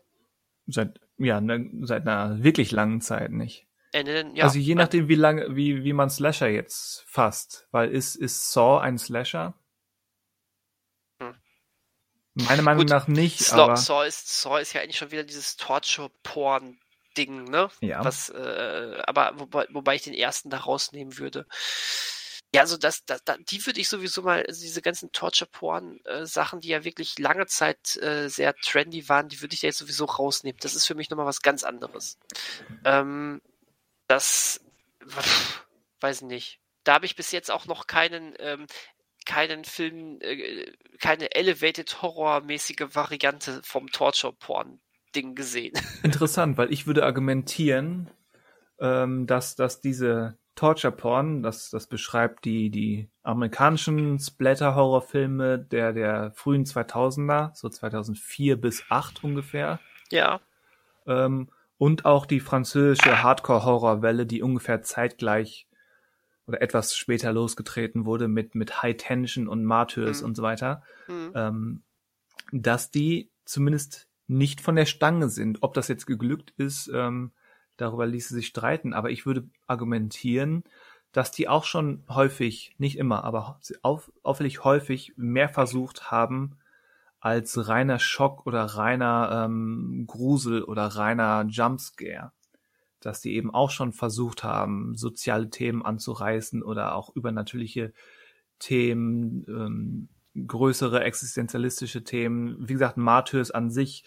Man, man kann über, über die Idiotie des, der Mo Motive warum das alles passiert in diesem Film, vorzüglich streiten. Aber es ist kein 0815 maskierter Killer tötet einfach Teenager, die Sex haben Film. Und irgendwie ist da schon sowas auch da schon drin, nur eben in einem ganz anderen Stil und in einer ganz anderen Aufmachung, weswegen es nie diesen, dieses Etikett elevated oder artsy bekommen hat oder eben nur sehr selten. Nie so, dass es so ein Eigenleben entwickelt hat, wie das jetzt bei diesem Trend der Fall ist. Aber hatten wir solche, ähm, solche äh, sozialkritischen Strömungen nicht häufig, auch in allerlei, in, egal welcher Art von oder Unterart von Horrorfilm, ähm, da Sicher, reichen doch, ja. da reichen doch eigentlich sogar schon, äh, da reicht doch der Blick schon auf ähm, äh, den, den, den großen Zombie-Staat mit äh, äh wie heißt er, Don, Dawn of the Dead. Das, ne? das ist schon der zweite, aber Das ist ja. der zweite Night of the Living Dead, meinte ich, genau. Ja. Ähm, der ja, ne, der als Archetyp davon angesehen wird, wie auch wie du Sozialkritik äh, ja, oder äußern auch kannst. Schon noch davor mit den ganzen Horrorfilmen der 50er Jahre, Körperfresser und, und mhm. wie sie alle heißen, die ja schon ähm, die, die Kommunistenangst der 50er Jahre oder die McCarthy-Vorgänge der 50er Jahre in den USA aufgegriffen haben. Genau. Ähm, aber meiner Meinung nach schließt sich das nicht aus. Es führt mehr zu der Frage, was macht die Filme der aktuellen Phase anders? Weil wenn, wenn dieses Aufkommen von komplexere Figuren und Sozialkritik und politische Hintergründe ähm, immer schon mal wieder im Horrorgenre auftaucht, äh, dann kann es das ja nicht nur sein, was das jetzt hier so ähm, nach vorne gebracht hat. Warum es jetzt so plötzlich, ja, diese, diese, diesen Dominoeffekt ausgelöst hat, dass es eben mehrere von diesen Filmen gibt und dass in dieser Form darüber gesprochen wird. Richtig. Ähm, ich, ich, ich wage schon mal so einen kleinen, äh, so einen kleinen Schuss direkt ins äh, äh in diese Hauptthematik. Äh, ich würde ja, nämlich sagen, dass das äh, einem großen Teil der Umsetzung geschuldet ist. Ähm, Gerade wenn ich an The Witch oder an ähm, Harry the Terry denke. Äh, ich finde schön, dass du jetzt gar, dir gar keine Mühe mehr mit der Aussprache machst, sondern äh, dein, deine Parodie-Aussprache so durchziehst. Ja, da ist Hopfen und Malz verloren ja. bei mir und diesem Filmtitel. Ähm, wenn ich an diese beiden Filme denke, dann habe ich sehr lange Kameraeinstellungen äh, im Kopf. Dann habe ich ein ähm, sehr außergewöhnliches, zumindest zumindest für im Vergleich zum Mainstream-Horror vielleicht äh, sehr außergewöhnliches Sounddesign und ähm, einen sehr außergewöhnlichen Score im Ohr. Ähm, dann ähm, äh, ja, ist, ist der Film ein gewissen, wirkt, wirken diese Filme doch ähm, niemals so offensichtlich, was den Horror anbelangt. Also ähm, ich, ich glaube sogar schon fast, wenn jemand ähm, ich, ich höre viele Leute, die in diese Filme eben reingehen, eben, wie du es schon vorhin angedeutet hast, geblendet von einem falschen Marketing, die dann ähm, sich da reinsetzen und ähm, gar nicht von dieser, von diesem Horror gepackt werden, sondern stattdessen einfach nur pure Langeweile empfinden. Ja, ähm, hatte ich bei fast allen genannten Filmen im Kino. Ja, absolut. Also dieses, ähm, dieses Gefühl von anderen Leuten. Ich weiß noch, bei The Witch saß hinter mir ein Typ laut schmatzend und nach, nach 20 Minuten war er nur noch am, äh, was soll das? Und mhm. Grummel, Grummel hier, Grummel, Grummel da. Mhm. Der hatte keinen Spaß. Mhm, absolut. Äh, ich meine, wir beide waren zusammen in ähm, äh, Midsommar. Ja. Ähm, da hatten wir das Glück, dass äh, die anderen zumindest höflich genug waren, ähm, ähm, uns den Kinobesuch nicht zu versauen, aber du hast trotzdem gemerkt, dass die einfach nur diesen Film total komisch und eigentlich ziemlich scheiß langweilig fanden. Einige, also gerade die Midsommar-Vorstellung fand ich, aber die war ja schon recht gut besucht, also relativ gut. Mhm. War ja auch, glaube ich, so eine Vorpremiere. War das so? Nein. Ich glaube, ich glaube, ganz normaler. Ganz ja. normaler. Aber war relativ voll. Ja. Ähm, und ich würde sagen, der, der Saal war so geteilt zwischen, was ist das für ein elendiger Scheiß, hin zu, wo, wo wir ja auch zu finden sind, dies ist ein großartiger Film. Mhm. Und das war eigentlich ganz spannend zu sehen, auch beim Rausgehen, dann in die Gesichter zu schauen und die dann auch diese beiden Extreme ja, also ich weiß, dass ein, das eine Gruppe, das war noch die, die ziemlich hinter uns saßen, dann hat irgendeiner gesagt, so, und, und ich, ich, ne, ich weiß nicht, wie sie hieß, aber auf jeden Fall, und die und die lassen wir das nächste Mal nicht mehr entscheiden, in welchen Film wir reingehen. so. ähm, das war halt, die waren über, die waren halt komplett überfordert mit dem, was da abging. Und es ist auch vollkommen in Ordnung. Aber was heißt überfordert? Ich wollte, wollte so, gerade einhaken, ja. Das ist, äh, das ist viel zu, äh, genau, aber äh, irgendwie, irgendwie schon, aber ich meine das nicht so äh, überheblich, wie es jetzt gerade klingt. Also es ist, äh, es ist komplett, komplett gegen die äh, typischen Sehgewohnheiten. Ja. Gegen das, was die auch erwartet haben. Und damit halt dann irgendwie überfordert, weil das gar nicht mehr mit denen übereinstimmte, was die erwartet hatten. Ähm, ja, du, du, hast ja, du hast ja so die, die Paranormal Activity und Insidious Filme mhm. als aktuellen Trend angedeutet und würde ich zustimmen, das ist der immer noch der, der Trend der letzten zehn bis zwölf Jahre des Horrorgenres. Ja. Und, und, auch, da, und auch da, wenn, wenn man den da mal einen im Kino gesehen hat und so zwei, drei von denen habe ich im Kino gesehen, ähm, da gibt's ähnliche Reaktionen, aber dann doch anders. Und da sind dann die Leute, zumindest so von außen betrachtet, die haben mit den, mit den langen hinausgetragen teasten Jumpscares ihre Freude und äh, tauschen am Ende aus. Und wie oft bist du zusammengezuckt? Und das war dann unterm Strich ähm, ein gelungener Kinoabend. Und du hattest auch Leute, die dann da rauskamen und das war dann eher auch mein Gesicht, zumindest bei bei den Paranormal Activity Fortsetzungen, hm. die sich dann gefragt haben, was was soll der Blödsinn? Ähm, die Geschichte kann man auch in 15 Minuten erzählen. Hm. Also Paranormal Activity bin ich so gar nicht drin. Da weiß ich, dass ich den ersten Film im Kino gesehen habe und maßlos enttäuscht war. Ähm, wie gesagt, ich, ich, ich ähm, kenne mich da eher mit Conjuring auch aus, äh, wo ich die ersten beiden Teile einfach trotzdem sensationell gut fand. Also ja, weil, weil vielleicht Conjur sensationell, Conjuring, aber Conjuring ist ja meiner Meinung nach stilistisch schon wieder mindestens eine Nummer über Insidious und mindestens zwei Nummern über, über ähm, Paranormal Activity, weil er ganz klar, oder, oder nicht ganz klar, aber viel stärker so eine, so eine 70er Jahre Horror-Hommage ist, auch, ist auch hm. stilistisch. Und nicht, nicht so sehr dieses Low-Budget, ähm, ja, Found-Footage-mäßige, was ja auch in Insidious mit, mit der ähm, eher, eher ähm, geringen Farbsättigung und, und dem, dem eher flachen Bild ähm, aufgegriffen wird, während Conjuring für mich mehr durchstilisiert ist. Mhm. Gebe ich, würde ich dir recht geben. Ähm, Glück gehabt. ja, äh, du darfst, du darfst dranbleiben, Christian. Du darfst, du wirst nicht gekickt. Yes. Ähm, das hat mir die nächsten 15 Minuten erarbeitet. ähm, und, und, und ähm, dennoch ist es ja irgendwie ganz weit entfernt von diesen Elevated Horror Beispielen, die wir hatten. Ich, ich bei, bei Conjuring, äh, ich habe den auch, ich habe beide Teile damals im relativ vollen Kinosaal geguckt. Ähm, du, die, die, du hast gemerkt, die meisten Leute konnten sich überhaupt gar nicht trotz dieser, dieser ähm, Atmosphäre entziehen. Und ähm, da ist jetzt die spannende Frage, was, was ist da anders? Was macht das in der Umsetzung anders als ein ähm, Midsommar? Ne? Oder ein The Witch? Warum verlieren wir da so viele äh, Zuschauer plötzlich, die dann sagen, das ist langweilig, das verstehe ich nicht, das ist, das ist, was, was soll das?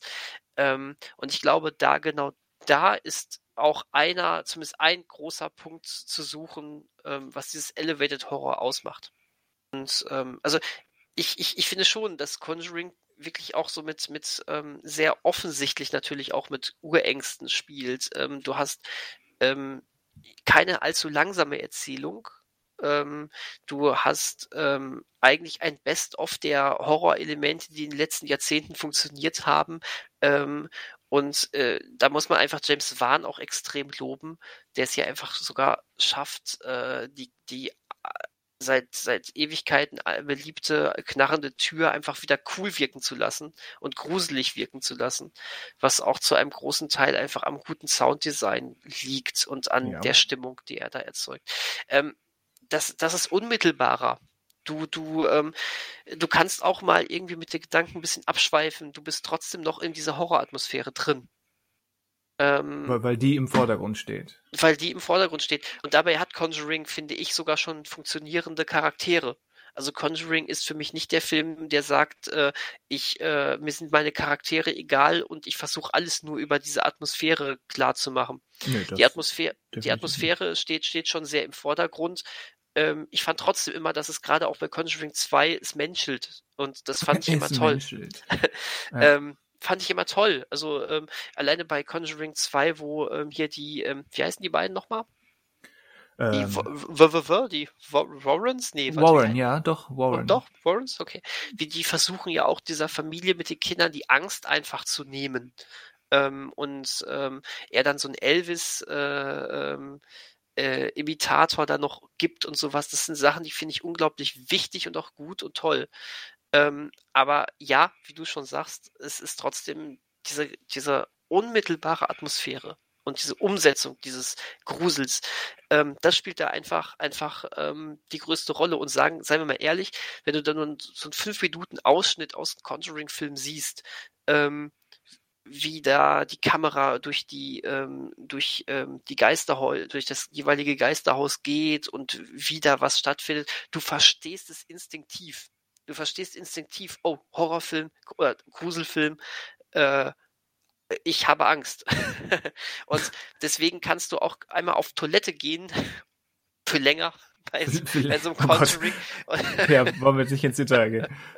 und, und verpasst, verpasst vielleicht irgendwas, irgendein Handlungselement, äh, äh, was schade wäre, aber du bist trotzdem schnell wieder in der Stimmung drin. Und ich glaube, das ist bei ähm, Hereditary. Uh, das ist okay. fast, fast gelungen. Das ja. Fast, boah, ich nähere mich.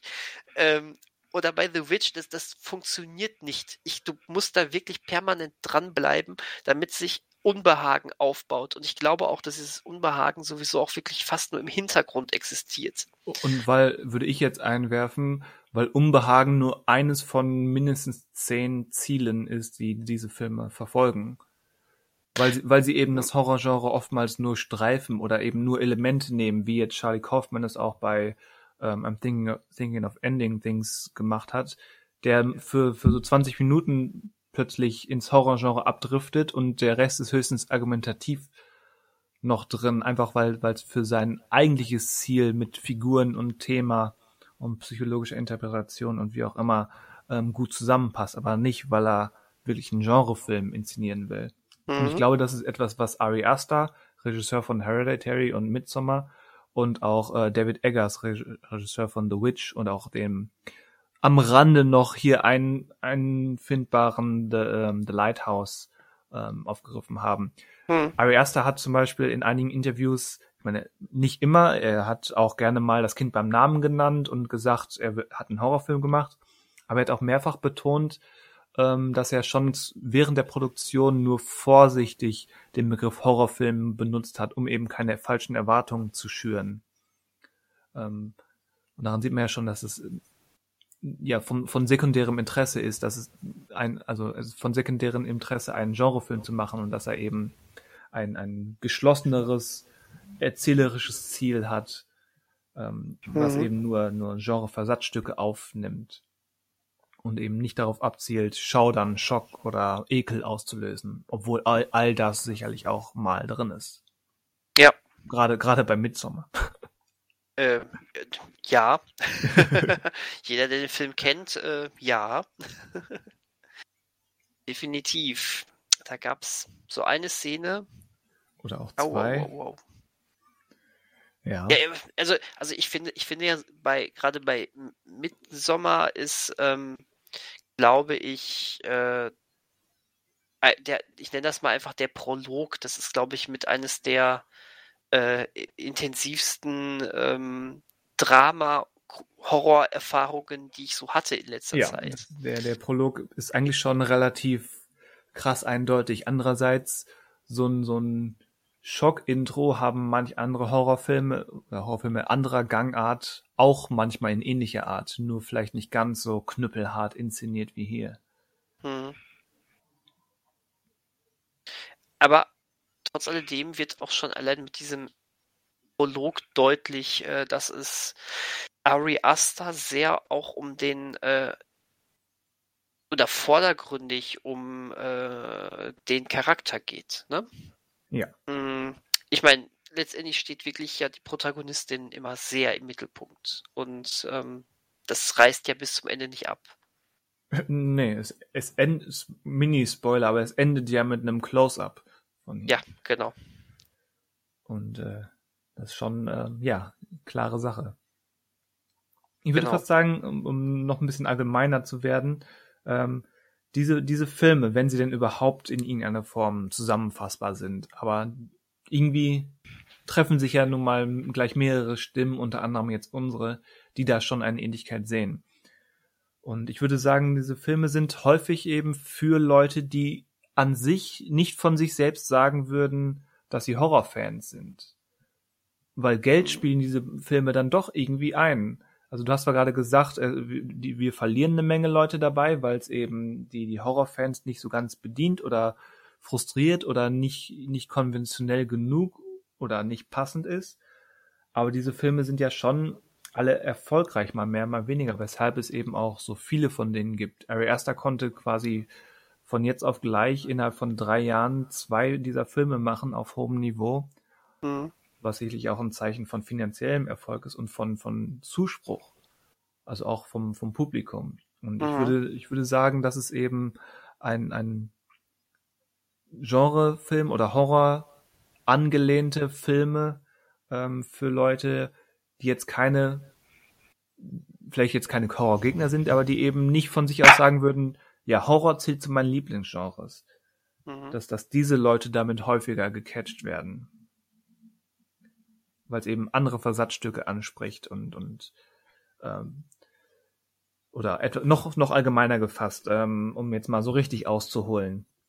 Wir haben von, von Paranormal Activity und Insidious und so weiter gesprochen, die ja alle ähm, Blumhouse-Produktionen sind. Blumhouse haben sich ja in den letzten Jahren quasi zum zu einer der führendsten ähm, Produktionsfirmen generell und eben mit Schwerpunkt im Horrorgenre entwickelt. Und ähm, ich würde sagen, dass durch diese Kombi Blumhaus und, und der Verleihert und Teil, Verleih ähm, A24, dass die beiden zusammen eben für einen Großteil dieser Filme verantwortlich sind. Und, ähm, ja, würde ich mitgehen. Dass quasi das der Erfolg, der ja mit, mit Paranormal Activity, der ja finanziell wahnsinnig legendär, rekordverdächtig erfolgreich war, dass da der Grundstein gelegt wurde, warum diese Studios und die Filmemacher, die mit diesen Studios arbeiten konnten, ähm, mehr Möglichkeiten erhielten. Einerseits, weil es eben diesen Trend gab, Horror war, war wieder generell erfolgreich und da waren eben mutige, interessierte ähm, Studios dabei, die neuen Filmemachern die Möglichkeiten gaben, sich auszuprobieren. Und ähm, dass sie dann eben diese Möglichkeit hatten, ja, ähm, ihre, ihre Filme zu machen und auch an, an den Mann zu bringen. Unter anderem, weil diese beiden Studios eben auch so auf dieser, auf diesem Mittelpunkt zwischen total Indie und großem Studio sind. Mhm. Und das ist, dass die eben quasi die, dieses, das Beste beider Welten vereinen. Also nicht total Indie, dass es quasi ohne Budget abläuft und super verkopft und super kompliziert ist, aber auch nicht total glatt gebügelt und 0815 wie, wie Studio-Horrorfilme. Mhm. Das, und das, da könnte man jetzt überlegen, um, um dieses Argument vielleicht zu widerlegen oder zu unterstreichen, ähm, ob nämlich so Filme wie, wie zum Beispiel ähm, die It-Neuverfilmung ähm, auch dazu gehört oder A Quiet Place oder Split. Mhm. Was würdest du dazu sagen? Zu zum Beispiel S. ähm, se, se Was war das? Ich, ich finde den, ähm, ich finde, dass S zum Beispiel ähm, wiederum wesentlich zugänglicher ist als ähm, eben diese ähm, Paradebeispiele des äh, ähm, etwas erhöhten Horrorfilms, die wir vorhin genannt haben. Ja. Ähm, es macht es sich zum Beispiel, es ist jetzt sowieso nochmal so ein Fall, der macht es sich natürlich auch in einer gewissen Weise, der erste Teil zumindest, sehr einfach, weil er natürlich die absolut angesagte 80er Jahre Nostalgie bedient. Ähm, das in Verbindung mit äh, eben ein paar Jumpscares, guten Effekten und einer unfassbar beliebten äh, Romanvorlage hat ja dann nicht umsonst ähm, einen der erfolgreichsten Horrorfilme erschaffen, die wir hatten bisher.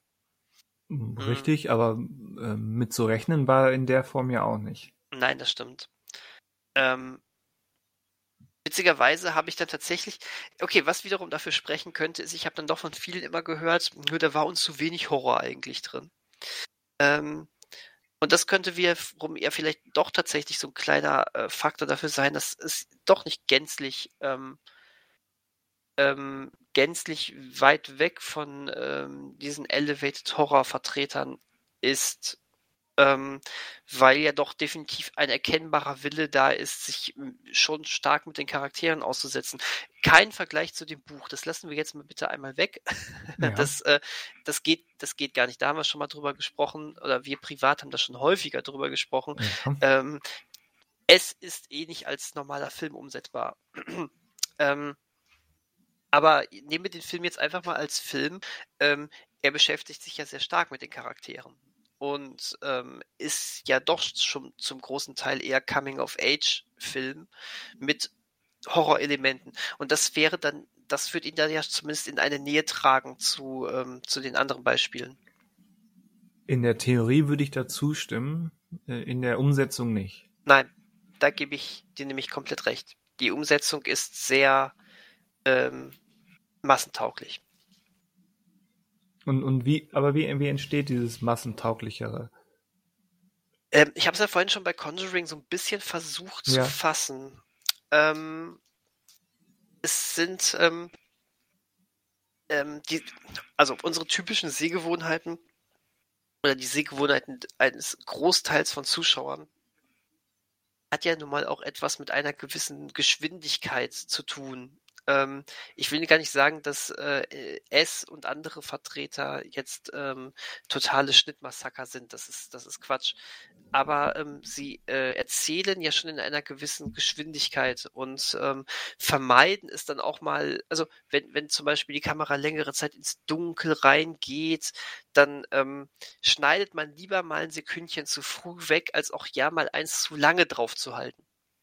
Ähm, auf der anderen, und dann hast du auch trotzdem mal zwischendrin immer noch mal catchy Songs, die eingespielt werden, damit du auch weißt, wir sind jetzt in den 80ern und wir haben ja, jetzt doch mal gute stimmt. Laune. Ähm, und ähm, du hast dann, ja, und die Horrorelemente, das, das ist ein großer Schwachpunkt. Selbst bei dem äh, wirklich guten ersten Teil von S äh, ist der, ja, da ist der große Schwachpunkt, dass du eigentlich sagen kannst, dass so gut äh, Pennywise auch äh, gespielt ist, ähm, die, der meiste Horror tatsächlich weniger durch die Atmosphäre als durch Jumpscares entsteht. ähm, und ähm, ja, das, das sind aber alles so Sachen, das ist, ähm, das ist sehr massentauglich. Weißt du, du setzt dich mit, äh, du setzt dich da mit jemandem rein, der vielleicht sogar gar nicht Horror erfahren ist, der wird, der wird hinterher sein Popcorn verschüttet haben, weil er sich ein paar Mal schön erschrocken hat. Der hatte ansonsten, ähm, ansonsten, ähm, ja, so, so, ein, so ein bisschen so Stand-by-Me-mäßige äh, Unterhaltung. Ähm, ach, ist doch cool, äh, ist hier so, ne, haben, erleben die ihren, ähm, ja, sehe ich Teenies beim Erwachsenwerden mit sehr überhöhten, krassen, realen Problemen, ähm, so ja. in der Art. Und am Ende hast du, hast du einfach das Gefühl, yo, ich habe einen ähm, durchaus spannenden, teilweise ähm, manchmal auch etwas schwerer auszuhaltenden Film gesehen. Äh, ja, war krasser Horrorfilm. Punkt. So. Äh, das catcht dich, aber du wirst da drin irgendwas haben, was äh, sch schnell die, die Sinne erreicht. Und ähm, ja, ähm, um, um mal von diesem, wie lange halten wir auf etwas drauf zu sprechen, diese Filme wie, äh, wie The Witch oder sowas, ja, die, die quälen dich ja manchmal auch mit langen Einstellungen. Ja, aber ich würde jetzt argumentieren, ähm, gut, dass du da nochmal hin zurückkommst, weil mit der Sache mit der mit dem Popcorn verschütten und der Musik bin ich ganz bei dir. Aber bei der Sache mit dem Tempo, dass das der aktuelle Trend ist, ähm, bin ich nicht bei dir. Weil, weil meiner Meinung nach, und wir hatten es ja schon ein paar Mal angerissen, ist, ist Horror, also jedes Genre, aber insbesondere Horror, weil es eben eines der flexibelsten Genres ist, ist immer so, hat immer seine Phasen, was gerade Trend und beliebt ist.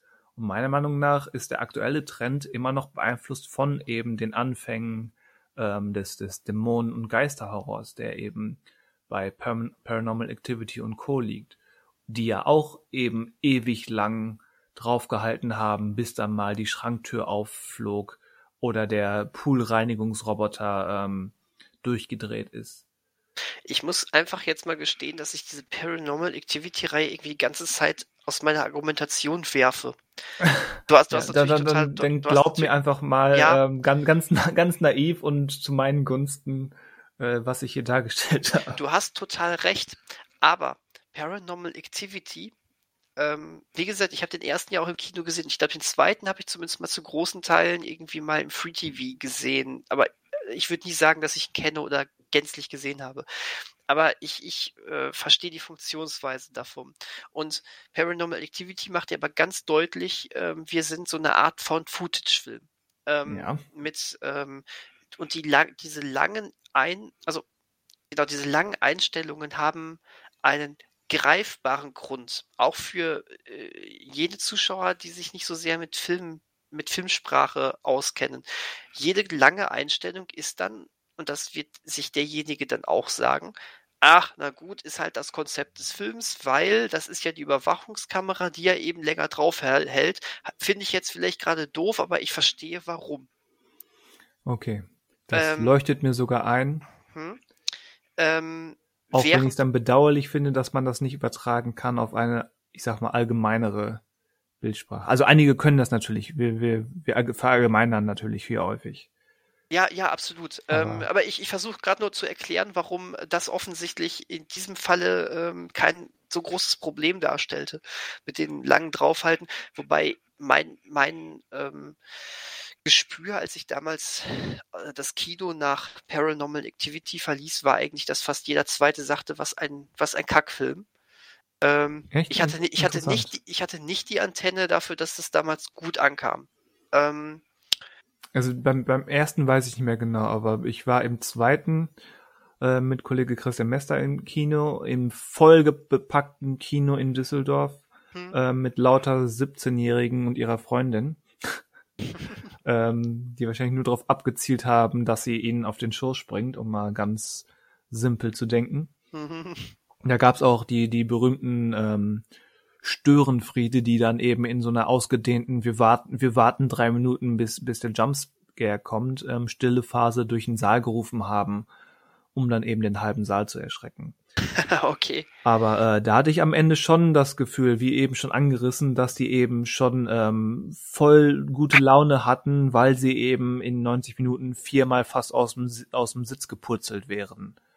Ähm, bei so einem Jump Jumpscare. Und das war dann voll cool und ey, du bist, du hast dich voll lächerlich gemacht und da, dass man sich dann noch gegenseitig so anstachelt, das war dann so das, das Mitnehmen, Mitbringsel ähm, dieses Kinobesuchs, äh, dass man sich gegenseitig beschreiben kann, wie man denn zusammengezuckt ist oder auch nicht zusammengezuckt ist. ja, verstehe ich. Aber ich, ich glaube, so für mein Empfinden, das haben mir dann Freunde hinterher gesagt, mit denen ich früher vielen Horrorfilmen war, die waren in Paranormal Activity 2 und sagten, oh, der war ja wesentlich besser. Ich, ich, ich habe das Gefühl, dass, äh, dass äh, der zweite generell irgendwie wohlwollender aufgenommen worden ist, auch vom breiten Publikum. Aber das ist ähm, damit, beru ich berufe mich da jetzt aber auch wirklich nur auf dieses. Ähm, auf mir, dieses mir leuchtet das ein, weil er immer noch im Rahmen seiner Phone-Footage-Aufmachung wesentlich professioneller aufgemacht ist. Hm, okay. Ähm, aber wie, wie dem auch sei, ähm, ich bleib bei meiner Ausführung, dass ähm, ein S oder auch ein Conjuring, es sind ja keine schnellen Filme im Sinne von, wir haben Actionschnitte da drin oder sowas. Aber ähm, ich, ich bleib bei meiner Ausführung, dass, dass da generell der Trend dazu geht, ähm, es lieber nicht zu übertreiben mit dem langen Draufhalten. Ja. Und ist ja auch okay, die funktionieren ja. Es funktioniert ja so, wie die es machen. Wie gesagt, ich kann Conjuring da nicht ähm, häufig genug loben, was der für eine gute Atmosphäre aufbringt. Aber ähm, ähm, und, wo, wobei aber auch da eine permanente ähm, eine permanente Score-Untermalung da ist. Ähm, die, die, die, der Score schreit dich bei diesen Filmen ja quasi an, habe Angst, du Sau. Hab Angst zu Sau. Ähm, es, äh, du hast kein, auch da wieder, du hast keine Chance, dich ähm, allein der audiovisuellen Wirkung zu entziehen. Wobei der, der Score von Midsommar auch nicht subtil ist. Nein, aber er ist anders. Er ist, er ist schon wieder auf gewisser Weise ähm, wesentlich ähm, künstlerischer. Was heißt Und, das? Ähm, dass er nicht das ist, was man schon tausendmal gehört hat. Okay. Und damit triggert er eventuell äh, die Leute schon wieder nicht so sehr, sondern wird eher schon wieder bemerkt und das ist für viele vielleicht schon fast wieder eine Störung. Verstehst du? Ja. Ähm, ich glaube, manchmal ist Horror wie so ein, also so, so Grusel und Gruselsehgewohnheiten, das ist manchmal wie so ein gut gemachtes äh, Bett.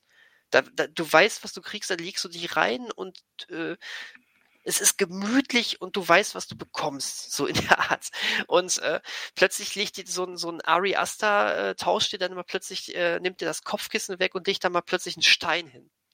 Ähm, Ja, das finde ich eigentlich. Ja. ja, und, und Bringen ja, den genau. erst zu Ende. Ja, und, und da- das ist es halt. Das ist etwas, wo wir sagen, ja geil, äh, das ist um gerade jetzt auch wirklich von der Machart mal ungemütlich ähm, und fordert dich, aber ich glaube, das ist das, wo viele Leute auch einfach aussteigen. Ja. Ich, glaub, ich glaube, dass das ähm, kommt, kommt der Wahrheit ähm, recht nahe. Das ist eben, wir, wir haben das ja gerade schon so ein bisschen ges- gestreift, dass, dass es eben, dass die Leute, oder die, nicht die Leute, die, die Filmemacher hier, eben, die, die kennen Horrorfilme, die wissen, wie der Hase läuft und die kennen diese Konvention und greifen die dann gerne mal auf und du hast es jetzt mit diesem ähm, Stein ins Bett legen besch beschrieben, ähm, weil sie diese Konvention nehmen, ähm, weil sie eben das als Spielball, als erzählerischer Spielball ähm, zu verstehen wissen und für ihre erzählerischen Ziele nutzen können, ohne nur die Konvention ähm, bedienen zu müssen. Mhm. Zum, zum Beispiel ähm, Charlie Kaufman in I'm Thinking of Ending Things. Es geht darum, dass eine junge Frau ähm, besucht zum ersten Mal die Eltern ihres neuen Freundes. Ist so eine entlegene Farm und ähm, ist schon direkt alles ein bisschen merkwürdig. Auch die Eltern benehmen sich merkwürdig und dann fällt der jungen Frau auf, was ist denn das für eine merkwürdige Tür? Die ist ja ähm, schwer verriegelt und da sind ja Kratzspuren dran. Ähm, was ja so ein Wink mit dem Zaunfall im, im, im Horrorgenre ist, so eine Kellertür mit Kratzspuren und ähm, verriegelt und so weiter. Und auch dann fragt sie nach und die Erklärungen von ihrem Freund sind nicht gerade überzeugend. Ähm, und so, so teast man natürlich an und auch die, diese, diese, oder man, man ähm, gibt dem, den, den Leuten, den Zuschauern quasi das Gefühl, hier, ihr wisst, was kommt, das passiert gleich so, den, den Pavloschen Reflex auslösen wollen und dann Mhm. vorenthalten. Und ähm, dann ist es sicherlich, ähm, wie du gerade schon angedeutet hast, ist so eine, mal funktioniert das, mal muss, mal funktioniert es nicht, äh, 50-50 Chance, ob man sich darauf einlassen kann oder nicht. Ob man eben dieser Vorenthaltung des, des erwarteten Auflösens oder eben des nicht erwarteten Auflösens Freude hat oder auch eben sich verarscht vorkommt, weil es nicht das ist, was man eigentlich unter diesen Elementen, die irgendwie bekannt vorkommen, ähm, weil man das in der Form nicht so erwartet hat und nicht so, ja, sich nicht darauf eingelassen hat und nicht einlassen konnte. Hm. Und da Ja, Und da, da passt ja auch so ein Film drauf. Du hast den, glaube ich, im Kino gesehen. Ich habe ihn erst ähm, im, im Zuhause gesehen, der nur so ganz am Rande in dieses in dieses Konstrukt passt, aber vielleicht ganz, ganz passend ist als Beispiel, dass es eben nur bedingt Elevated Horror ist, sondern eben mehr Elevated Upper Class, nicht im Sinne von Qualität, sondern ähm, im Sinne von selbst auferlegten Anspruch Indie oder eben diesem Indie zwischen super Low Budget Indie und und ähm, Studioprodukt, nämlich der Film ähm, It Comes at Night. Und du hattest den doch damals in der Sneak gesehen. Mhm. Ähm, und habe da direkt ähm, die Erfahrung gemacht, was passiert, wenn ein äh, gänzlich falsches Publikum in einen falschen Film sieht. Ähm, das war schlimm. Magst du es ein bisschen beschreiben? Gerne. Ähm, nun muss ich sagen, dass, äh, dass ich, äh, es war eine Double, eine Double Sneak. Ähm, mein damaliges Stammkino hat jedes Jahr äh, am Tag vor Heiligabend eine Double Sneak gemacht, äh, so als netten Jahresabschluss. Ja, das, das ähm, Datum spielt natürlich auch eine Rolle bei der Erwartungshaltung oder der, der generellen Stimmung des Publikums. Äh, ja, Tag vor Heiligabend. äh, wobei jetzt, äh, gut, ich, ich hoffe, es war jedem klar, dass das äh, keine Weihnachtssneak in dem Sinne ist, sondern einfach nur die letzte Sneak des Jahres einfach. Ja, aber es, es liegen gewisse Welten zwischen, es ist kein Weihnachtsfilm und It Comes at Night. Also da, da ist ja äh, noch ein, ein großes Spektrum zwischen. Ähm, ja, genau. Ähm, du hast recht. Äh, vor, vor, allen Dingen, weil der erste Film ähm, einer war, der, ähm, auch wenn er nur Durchschnitt war, äh, einfach so ein, ein, ein großes Mainstream-Publikum angesprochen hat. Ähm, das spielt auch nochmal eine Rolle natürlich. Womit wurde man mit dem ersten Film, in welche Richtung wurde man gelenkt? Das war hier der ähm, Liam Neeson-Actioner The Commuter. Okay. Ähm, halt, ne, ganz egal wie man den Film jetzt findet, äh, es ist halt, äh, es ist halt ein ähm, rein rassiger Thriller, ne? Von vorne bis hinten nichts nichts äh, Kunstvolles dabei oder sonst was. Also du weißt, was ich ja, meine. Aber auch, aber auch nicht zum, zum Wegnicken. Nein, nein, genau, richtig. Äh, ich, ich, du, mir hat ja auch gut gefallen, muss ich sagen. Also, aber es war halt, es war halt ein, ah, schön, schön, ne, sich zurücklehnen, spannend, äh, spannender. Ich rätsel ein bisschen mit Thriller, mit ein bisschen Action und ähm, ja, so ein Liam Neeson-Ding halt, ne? Der auch sein eigenes Genre ist, was wir in einem anderen Podcast mal ergründen müssen. Eigentlich schon, ne? Und, und gerade gra Liam Neeson und ähm, äh, wie, wie heißt der Regisseur? Äh, äh, Jean Collier Serra. Ja, genau, genau. Ich dachte, du wolltest jetzt auf, auf Madame Conjuring hinaus, die ja die Nebenrolle spielt. Nee, nee, nee, nee, nee aber du, du, hast, du hast natürlich recht, das stimmt. Nee, aber äh, das ist ja schon fast eine, eine, eine, ähm, eine wunder, wunderbare Freundschaft geworden, die da entstanden ist. Ähm, Vor allem hat, ich weiß gerade nicht, was die beiden aktuell machen, aber ich glaube, das war es schon wieder, zumindest aktuell mit der Freundschaft, oder? Aber es war, es war ja auch, das waren mindestens vier Filme, ne? Die innerhalb von recht kurzer Zeit kamen. Also mindestens drei, weiß ich, aber vielleicht auch vier, ja. Äh, es waren definitiv vier, das weiß so. ich. Äh, weil ich nämlich äh, bei The Commuter halt komplett verwirrt war, weil ich dachte, ähm, die wollten nur eine, Trilo eine Liam Neeson-Trilogie quasi machen und da kam der noch. Ähm, das war, mal ganz kurz, das war Unknown Identity. Ähm, ja, der, der im Flugzeug. War der im Flugzeug? Nee, Nein. Unknown Identity Nein, war Gott, der in Berlin. Der, der war mit Diane Kruger. Genau, das war der, der in Berlin, wo er sein, äh, wo er nicht wusste, wer er war. Dann kam äh, ähm, der im Flugzeug. Ja. Ähm, und dann kam. So heißt der, der im der, der, der im Flugzeug. Ähm, und dann kam äh, der, ich finde sogar der am besten gelungenste von, von dieser von dieser Zusammenarbeit. Äh, und ich weiß nicht mehr, wie er heißt. Schade. Äh, damit wird das jetzt auf ewig ein Rätsel bleiben. Ed Harris hat dann mitgespielt. Ah, Moment, ja, äh, beschreib mal weiter. Ich muss mal wieder Kollege Google. Wie, jetzt muss ich auch noch was beschreiben, oder was? Äh, ich, dachte, ich dachte, du warst gerade noch am Beschreiben ähm, deiner Seeeindrücke und, und des, des ähm, Sneak-Besuchs damals. Ach so, das meinst du. Okay, dann gehen wir weg von Lieben Niesen und gehen wieder zurück zu Run All Night hieß der übrigens. Genau, Run All Nights. Äh, ich fand, das war von dieser Zusammenarbeit tatsächlich der beste Film. Ich mochte den auch sehr. Ähm, aber genau. Jetzt, jetzt wissen wir ziemlich genau, jetzt, äh, danke an diesen lieben Niesen-Ausflug jetzt. Ähm, äh, es war kurz vor Weihnachten, äh, du hattest diesen ähm, sehr, sehr äh, Massenpublikum tauglichen äh, Commuter vorher gesehen. Ja, und dann kam als zweiter Film 23 Uhr, selbst ich war schon recht müde, ähm, eben It Comes at Night. Und ähm, Das war wirklich schlimm. war ich wirklich ich kann es nicht häufig genug sagen. Ähm, ähm, wir, ich fand den Film auch nicht durchweg gelungen, aber äh, ich, ich habe versucht, mich auf diesen Film einfach, ich wollte mich einlassen auf diesen Film, der war ja sehr, sehr, sehr, sehr ruhig, ähm, hatte sehr langsame und leise Szenen ähm, und brauchte eben auch eine, eine gewisse Aufmerksamkeit und auch eine gewisse Toleranz, um einfach mal ein bisschen mitzudenken. Und äh, Ja. das ich, ich glaube, es dauerte keine 15, 20 Minuten, dass hier links geredet wurde, rechts geredet wurde. Ähm, und, irgendwann fing einer an, irgend, äh, irgendein Wort, was da häufiger fiel, mal, durch, mal, mal äh, lachend durch den Raum zu rufen oder sowas. Und ähm, als dann irgendwas ganz, wirklich was, eine richtig, richtig schlimme Szene da drin war, etwas, was richtig krass war, da, dann lachten plötzlich äh, äh, 20, 30 Prozent des Kinosaals laut auf, ne?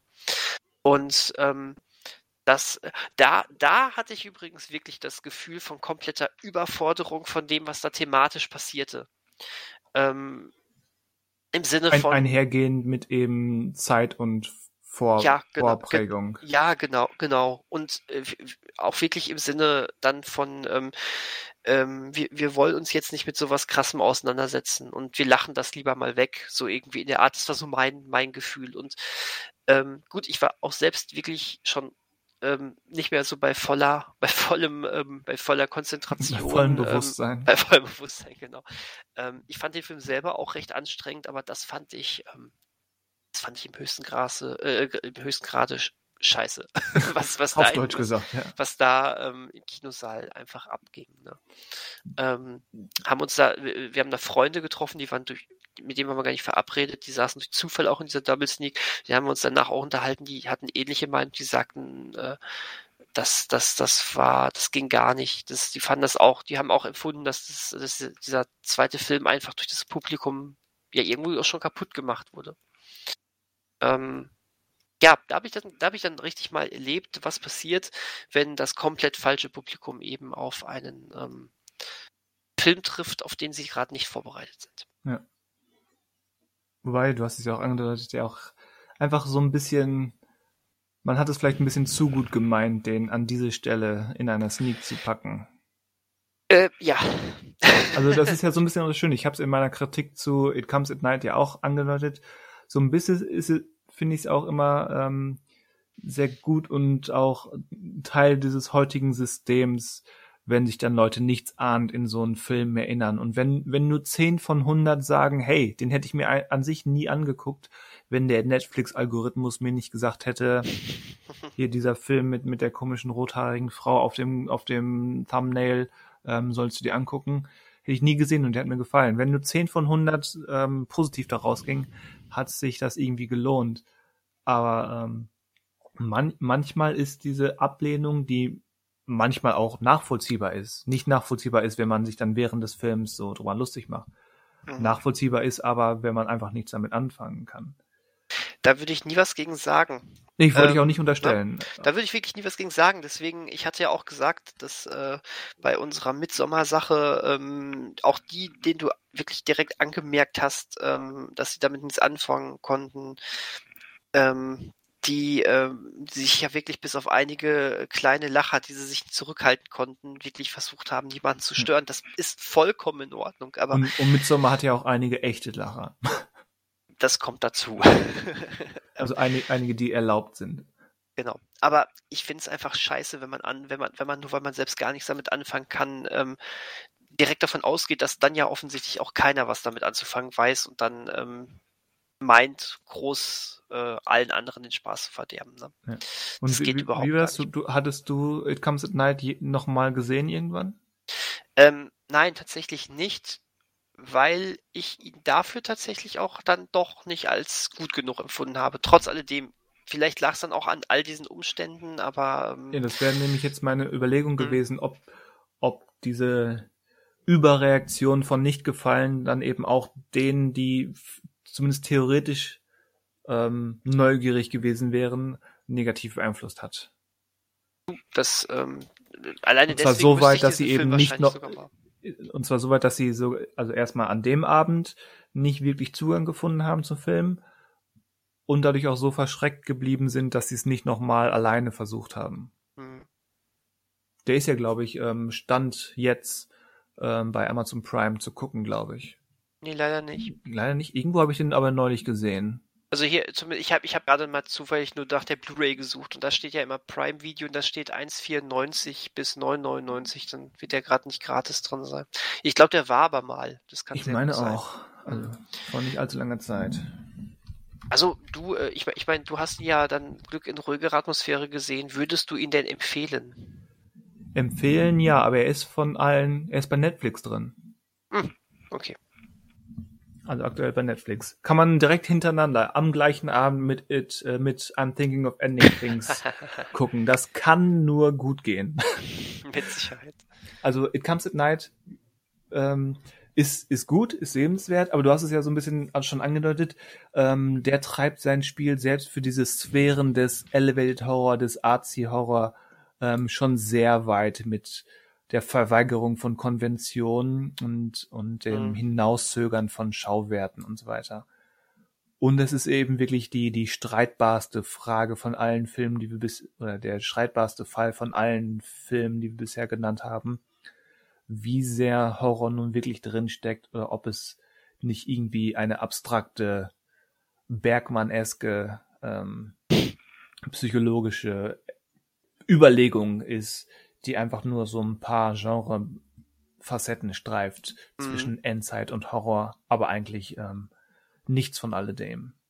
Aber wie gesagt, das ist, das ist meiner Meinung nach Teil des Reizes. Ähm, wie gesagt, nicht für jeden, aber doch für einige, dass es eben Horror ist, der eben nicht nur Horror ist, der flexibler ist, ohne dabei mainstreamig zu werden der nicht immer gleich ist, aber halt mal den einen, mal den anderen anspricht und für jeden mal, äh, nicht für jeden, aber für immer wieder ein neues Publikum findet, weil es eben nicht nur Konvention ist.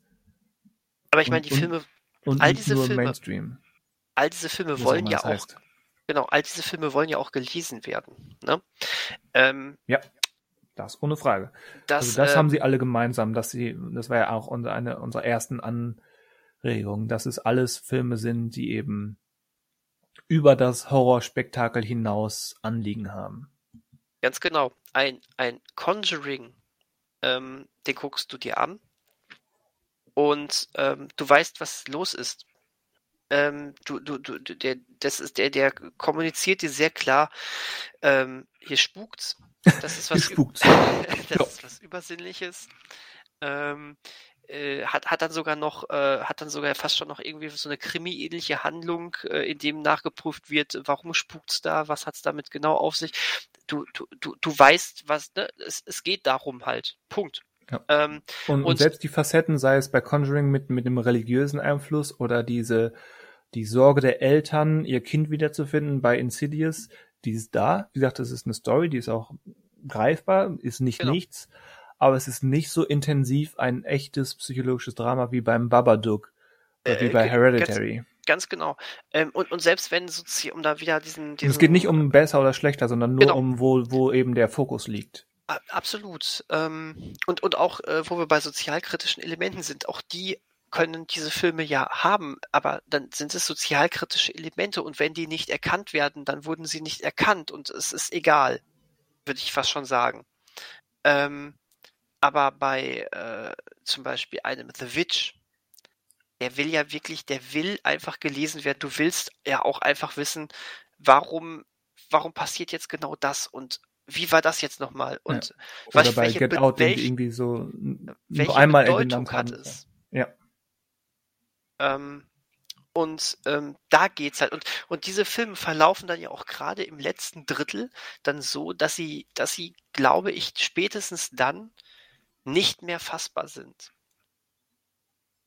Ähm, wenn du, wenn du nicht ähm, Filmsprache entziffern möchtest. Möchtest, genau. Und das heißt aber auch, du brauchst einen gewissen ähm, äh, mediennarrativen Bildungsgrad.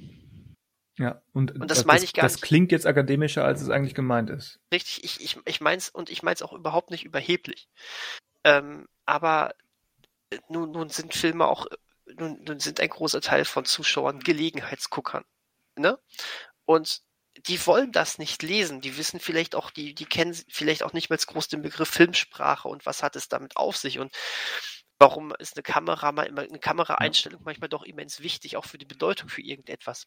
Stört, das, das zählt dann vielleicht auch gar nicht so sehr. Unbewusst vielleicht, aber dann sind wir nicht im Bereich, dass jemand entziffern möchte. und, fühlen, und wenn, dann fühlen sie sich wahrscheinlich genervt an den damaligen Deutschunterricht erinnert, weil sie das nur damit assoziieren. Vielleicht auch das, genau. Ähm, es war ja auch manchmal schrecklich, muss man ja sagen. es ja, ist, weil es nicht gut Wobei, wenn, wurde. wenn ich von diesen Gruselgeschichten höre, was manche Leute im Deutschunterricht über sich ergehen lassen mussten, äh, da muss ich doch Glück gehabt haben. Oder die Leute übertreiben, ich weiß es nicht, aber manches kann ich mir nicht erklären. Ich habe Gutes und Schlechtes erlebt. Also ich kenne diese Horrorsachen und ich kenne auch gute Sachen. Äh, ich fand, ich fand toll, ich habe im Englischunterricht damals verrückt nach Mary analysieren dürfen. Das war gut. ähm, ähm, Naturprodukte für die Haarple Haarpflege. genau. Ähm, es ging damals nur im Englischunterricht um die, einfach auch erstmal ganz allgemeine um die Begrifflichkeiten, welche Kameraeinstellungen und so gibt es. Und allein, dass das an so einem Film wie Verrückt nach Mary gemacht wurde, fand ich damals sehr sympathisch. Ja. Ähm, und war nicht selbstverständlich. Hätte es bei mir nicht gegeben, also in, in meinem, meinen Englischkursen. Stand bei uns sogar im Buch drin. Das Echt? war irgendwie, äh, da war, da hat, war, hatten irgendwelche Leute mal irgendeinen guten Gedanken gehabt. Aber äh, zurück zum Thema, ähm, da, da glaube ich wirklich ist es, also ich, selbst ich fühle mich bei The Witch, ich meine, ich kenne jetzt, ich gucke manchmal Filme. wirklich? Und, ähm, aber selbst ich fühle mich bei The Witch durchaus doch schon sehr gefordert. Ähm, nun guckst du noch mehr im Arthouse-Sektor als ich. Ähm, aber Möglich. ich, ähm, also da muss ich, das hatte ich dir damals auch bei Midsommar gesagt. Irgendwann fand ich, dass dieser Film mehr interessant war, als, als dass er noch richtig gewirkt hat auf mich. Ähm, tatsächlich merke ich, dass wenn es um den reinen, ähm, das reine ähm, Wuseln im, ähm, im klassischen, in der klassischen Definition geht, ähm, da gucke ich mir doch wirklich auch manchmal sogar je nach Stimmung, da sind wir ja auch wieder, und wir haben ja auch immer gesagt, äh, das eine ist nicht besser als das andere, da würde ich manchmal so ein Conjuring definitiv auch mal bevorzugen. Ähm, manchmal wird aus Elevated dann eben auch abgehoben. Tada. Ja, ja, es ist so. Ähm, ja, ist aber ein super Vergleich. Ich meine, wenn wir einen Elevator uns mal anschauen, ne, dann verklickt man sich da vielleicht auch manchmal einfach äh, in der ähm, äh, in der Etage und ist nicht äh, auf einer höheren Etage, sondern schon weit über dem Penthouse plötzlich so drüber und ist im UFO gelandet, was irgendwo Was? ganz komisch fliegt. Egal. Möchtest, möchtest du deine Analogie vielleicht nochmal überdenken? äh, ja, nein, wir lassen das einfach, wir streichen die. Ähm, auf jeden Fall finde ich, ähm, die, die sind ja, die gehen, also gerade ein Ari Aster geht schon sehr dann auch ins äh, Theatrale manchmal rein. Ich fand das schön anzusehen. Ähm, aber was da, wie gesagt, bei Midsommer am Ende abging, äh, ist ja auch wirklich, das geht ja schon fast ans äh, Körperperformative, ne? Ja. Ähm, und das, das kennen auch nicht viele. Allein diese Brüllschlucht-Szene ähm, ist allein schon für sich genommen ein Spalter, weil spätestens da denken sie, was, was, was passiert da gerade? Was, was, hat sie, was hat sie genommen? Ja, ja, ein Spalter. Ein Spalter. Ähm, ja, da spaltet sich so einiges. Ja. Äh, aber. So wie, die, äh, so wie die Haare in der Fleischpastete. hm, genau das. Ähm, nee, ich, äh, äh, das, das ist es. Also, wie gesagt, wenn, wenn auch, auch, auch, äh, also auch mich ein Mitsommer ganz am Ende so ein bisschen verliert, ne, dann, ähm, dann kann ich eben schon verstehen, warum die, äh, die Gelegenheitszuschauer da vielleicht gar nicht mitgehen. Ähm, das ist schade. Ist es, aber ja. ähm, wie du schon sagst, äh, wahrscheinlich ist dann wirklich die Zielgruppe eine andere und wir haben es hier mit ähm, teilweise sehr hochkomplexen ähm, Rahmen oder auch irgendwo auch mal Märchen zu tun, ähm, die ganz andere Ziele haben und das Horror, den Horrorfilm sehr kunstvoll streifen. Und das die leider, die leider falsch vermarktet werden. Da- das wollte ich jetzt gerade sagen. Also das Schöne ist ja meiner Meinung nach, dass diese Filme dennoch erfolgreich sind und weitergemacht werden. Hm. Also meiner Meinung nach sind wir gerade in einer Blütephase des Genres.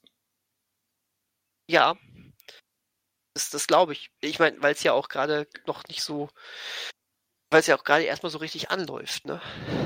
Äh, und es, Ja. kommen, es kommen immer mehr. Aber so, so langsam, zumindest habe ich persönlich, habe den diesen Trend von von Geister und Dämonen so langsam so ein bisschen satt, auch wenn ich immer wieder neugierig bin. Und da ist dieses flexiblere Horror nur im weitesten Sinne, was diese Filme alles mitnehmen und manchmal auch dieses Subgenre mit Geister und Dämonen streifen, um dann doch wieder ganz woanders hin unterwegs zu sein. Das kommt mir dann doch sehr gelegen bis, bis dann der Mainstream-Horror eben das nächste Haupttrendthema entwickelt und vielleicht auch diese Art von etwas abseitigeren Horror oder nur Teilhorror, Versatzstück Filmen neu beeinflusst. mhm. ähm, Über, überhaupt ist, Ich- ist ja, sorry. Äh, nee, erzähl du, erzähl du. Ähm, ich wollte groß ausholen, weil überhaupt ist die ganze Entwicklung, zumindest ja vom, vom amerikanischen Horrorgenre, sagen wir mal, der letzten 20 Jahre, ist, ist eigentlich schon ganz interessant zu beobachten, weil, weil wenn man, zumindest die, die Hauptströmung, es gibt ja immer, je nachdem wie tief man buddelt, gibt's immer alles. Hm. Also im, im super low budget direkt auf VHS-Bereich werden auch jetzt noch Splatter- und Slasher-Filme gedreht, irgendwo, für irgendwen. Hm.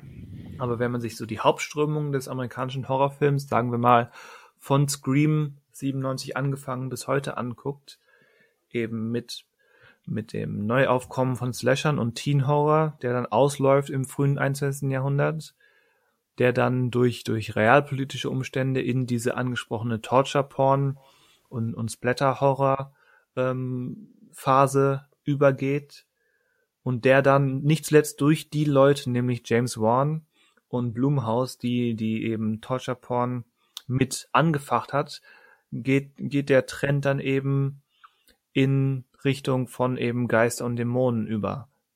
Hm. Es sind ja quasi die gleichen Leute, die den Übergang gemacht haben, die das andere angefangen haben und dann eben selbst sich weiterentwickelt haben oder eigene Interessen weiterverfolgt haben, um dann diesen neuen und noch immer aktuellen Haupttrend des amerikanischen Horrors ähm, in die Wege zu leiten. Und das finde ich eigentlich super interessant. Und wenn dann, wie angesprochen, da auch ähm, da, der finanzielle Nutzen anfängt, an, abfällt und so, so kreative Studios wie eben Blumhouse und A24 ähm, in der Lage sind und willens sind, ähm, auch etwas abseitige Ideen zu finanzieren, da kommen doch alle gut bei weg, um das mal ganz Ähm, salopp äh, ich- zu Ende ich- zu bringen. Ich würde einfach mal sagen, dass da hast du vollkommen recht. Das ist, ähm, je, je mehr Abwechslung es gibt, desto besser. Und äh, ich, ich freue mich ja einfach, beides sehen zu dürfen. Ne? Äh, und man hat ja, also ich zumindest habe manchmal auch mehr auf das eine Lust und dann auch mal wieder mehr auf das andere, je nach Stimmung, je nach, äh, ne, je nach was, was äh, vielleicht auch gerade, wofür man gerade aufnahmefähiger ist. Ähm, Ja.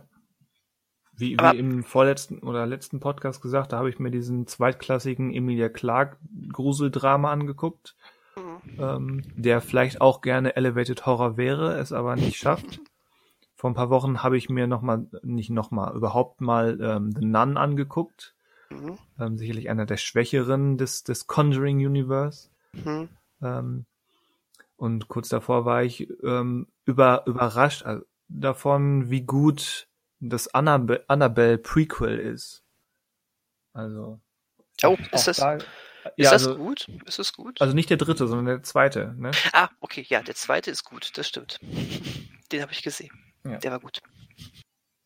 Der ja auch schon ein Prequel ist. Also klar, der dritte heißt auch irgendwie Annabelle. Nee, Annabelle Comes Home heißt der dritte. Ja, der war, der war ja, stimmt, das, der, Aber der, den habe ich noch nicht gesehen. Ist das auch. Prequel? Äh, nee, ich glaube, der spielt tatsächlich nach den ersten Ja, beiden ne? Annabelles. Weil, da, weil doch die Warrens wieder, glaube ich, drin Ja. auftauchen. Deswegen, also Prequel ist nur der zweite und der war erstaunlich gut. Der war gut. Das war von, äh, von vom Shazam-Regisseur Richtig. Sandberg, oder? Genau. ähm, Der erst diesen super effektiven Kurzfilm gedreht hat und dann einen abscheulich schlechten Spielfilm daraus gemacht hat. ich fand den nicht so schlecht. ich schon. Ich fand den gar nicht so schlecht. Ähm, Lights Out, ne? Ja, genau. Den fand ich gar nicht so schlecht. Aber äh, Annabelle war, war gut, definitiv. Da gebe ich dir total recht. Sehr, sehr, sie hat sehr gut mit dem Setting auch gespielt, mit dem Kinderheim. Ich finde übrigens, wir waren jetzt bei diesem bei diesen Elevated Horror Vertretern sehr, sehr viel bei äh, Ari Aster und äh, Robert Eggers.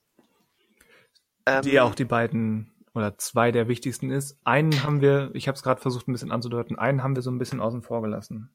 Ja, ähm, genau. Ich, ich wollte aber auch nur sagen, dass, dass ich die aber auch mit am extremsten finde, was dieses totale Abheben anbelangt, an gewissen Stellen zumindest. Ja. Ähm, ich ich komme mit einigen anderen besser zurecht sogar. Aber wen, wen wolltest du denn erwähnen? ja, Jordan Peele und Ja. Get Out. Ja, äh, denn, denn der, denn den finde ich ähm, wesen, den, den finde ich großartig. Also Get Out finde ich großartig und da auch ohne Wenn und Aber. Ähm, ich finde auch tatsächlich, dass Jordan Peele ähm, eher massentauglich ist. Ähm, ich, ich, ich weiß nicht, ob ich so formulieren würde, aber ich glaube, ich weiß, was du meinst und würde dem zustimmen, dass er, dass er besser oder zumindest cleverer in der Lage ist oder vielleicht eher willens ist, ähm, seine Ideen und seine Symbole an den Mann zu bringen. Während Ari Aster und, und Robert Eggers agieren mehr nach dem Motto, wer mir folgen kann, folgt mir, wer nicht, bleibt Hm. halt auf der Strecke. Hm. Und, und Ähm. ich glaube, Jordan Peele ist da doch sehr, weil er eben auch die Dringlichkeit, würde ich jetzt unterstellen, in seiner Story hat, ähm, dass er eben nicht einfach nur, was heißt nur, aber nicht einfach erzählen will, sondern dass er eben auch unmittelbar etwas vermitteln will und eben möglichst wenige Leute auf der Strecke zurücklassen will. Ähm, wobei, wobei Jordan Peele tatsächlich bei, mit, mit Wir schon wieder mehr in die Richtung abdriftete, dass er gelesen werden muss. Ähm, Ja, aber mehr, aber ich würde sagen mehr, weil, weil er eben komplexere Verweise auffährt, über die, die man gerade, wenn man kulturell nicht drin ist, nur schwer folgen kann. Ich Hm. würde nicht sagen, dass er inszenatorisch so abstrakt ist wie Nee. Hereditary und, und Nee. ähm, The Witch werden. Nee, definitiv nicht. Ähm, aber also ich, ich, ich, äh, ich, ich finde einfach bei Jordan Peele, ähm, äh, der, der schreit dich nicht auf allen Ebenen so an, ich bin Kunst. Nee, Äh, nicht, nicht, er schreit und- nicht, er ist Kunst, er schreit, wenn er denn schreit, aber ich würde sagen, er schreit, dass er wichtig und, und ähm, also er, dass er wichtig ist und etwas mitzuteilen hat. Das schreit er meiner Meinung nach. Mhm, richtig. Das, äh, Eben ein viel stärkeres ähm, soziales und kulturelles Anliegen als ein charakterliches Anliegen, wie es bei, bei Eggers und Ari Aster der Fall ist. Jetzt das mal. stimmt. simplifiziert, aber irgendwie doch zumindest oberflächlich betrachtet zutreffend, würde ich sagen. Ähm, genau. Das, das, äh, da würde ich mitgehen, genau. Aus, und ähm, vor allen Dingen bei Get Out ist, finde ich, Jordan Peele aber auch manchmal, ähm, manchmal doch sehr, ähm, nein, vielleicht nicht sehr, aber in einigen Szenen doch im Comedy-Modus unterwegs. Das darf man auch nicht vergessen. Ja, Ähm, und das, das, das, das sorgt also von, von nichts kommt nichts. Er kann seine Anfänge äh, nicht, nicht ausklammern. Gen- genau. Ähm, und, ähm, und, und, und wir hatte, das hat jetzt gerade gar keinen großen thematischen Zusammenhang, aber es, ich, ihm fällt das immer wieder auf, wir hat ähm, teilweise so großartig choreografierte Szenen, das ist der Wahnsinn. Das stimmt, ja. Ähm, Also wirklich choreografiert. Und jetzt ja, nicht, genau. nicht super komplexe Kampfszenen, sondern auch alleine, wie Leute durch ein Haus laufen. Ja, genau. Das ist, äh, ist Hammer. Also, äh, wenn es jetzt mal, mal wirklich einmal nur, nur um mich und meine Meinung geht, äh, ich kann mit Jordan Peele ähm, mehr anfangen als mit Ari Aster und Robert Eggers, die ich äh, beide für wahnsinnig toll, äh, also für wahnsinnig begabt äh, halte und äh, deren Filme ich auch immer wieder gucken werde und äh, freue mich auf alles, was die machen, aber so richtig ansprechen tut mich Jordan Peele. Das finde ich cool. Die beiden Ja. Filme, die er bisher gemacht hat, die finde ich äh, super. Die finde ich saustark. Da, da sind wir dann in unterschiedlichen Lagern. Ja, weiß ich, aber ist doch auch gut, dass es so ist. Ja. aber da, da wir keinen der, der jetzt genannten drei Regisseure ablehnen, sind das ja eh äh, marginale Unterschiede. Genau so ist es. Ähm, das ist einfach nur so ein reines äh, wieder Geschmacksding. Ne? Also ja. John, bei John, bei John Peel kriege ich nämlich so genau das, was äh, vielleicht mein, was ich vielleicht ein was, was mich vielleicht einfach ein bisschen mehr catcht. Das ist äh, im, ist so. Das finde ich klasse. Was der da erzählt, finde ich einfach klasse. Ähm, und, ähm, und auch, um den Schlenker nochmal zu machen, äh, auch It Follows hat mich äh, tatsächlich immer einen Tag mehr noch gecatcht. Stimmt, den, den hatten wir auch nur einmal am Anfang bei der Aufzählung erwähnt, der aber definitiv auch dazu gehört. Ja. Ähm, der aber mit, mit seinem treibenden 80er Jahre Synthesizer-Score nochmal eine ganz andere Atmosphäre an den Tag legt. Ne? Ähm, der hat auch seine extrem langen Einstellungen, die wirken aber durch die musikalische Untermalung ja wiederum gänzlich anders. Ja, ähm, aber er macht das Ganze nicht auf nostalgische Art und Weise. M Nee, nee, das ist schon eher ähm, auf, auch wieder auf irgendeine gewisse experimentelle Art und Weise. Weil er auch, wenn wir, wenn wir jetzt mal konkret in die Analyse-Ecke von diesem Film gehen, was uns nach zwei Stunden plötzlich einfällt, ähm, ähm, ist ja die ganze visuelle Aufmachung von, äh, von It Follows nicht konsequent 80er, sondern mhm. irgendwie anachronistisch. Die hat, da sind so ein paar modische und musikalische Einflüsse der 80er drin, aber das eine Mädel hat so ein komisches ähm, Smartphone in einem seltsamen ähm, Muschelspiegelcase, was auch immer es ist. Es gibt moderne Autos, es gibt moderne Fernseher, also irgendwie so ein bisschen alles ist aus der Zeit gefallen, was, was Ausstattung und, und Objekte betrifft. Mhm. Und äh, das ist vielleicht auch Teil, Teil des, des Hauptthemas, dass eben auch diese Figuren aus der Zeit gefallen sind oder sich mit ihrer eigenen Zeit auseinandersetzen müssen, wenn sie sich diesen Virus einfangen, der in der Handlung um sich greift. Mhm. Also Follows war ja der Film, wo ähm, man quasi einen bösen Fluch, der auf einen lastet, nur weiter, äh, äh, weitergeben äh, kann, indem man mit einem anderen Sex hat. Dann hat der diesen Fluch und wird von einem bösen Dämon oder Geist aufgesucht. Oder? Das war der Film, nicht wahr? Das war der Film. Das war der Film. Die, die böse Entität zeigt sich dann in, in langsam herumlaufenden Leuten in, in der Umgebung, wo man erst spät erkennt, dass der Dämon eben da drin sitzt, weil die eben relativ unauffällig einfach durch die Gegend marschieren und sich langsam aber sicher dir nähern. Mhm. Ja.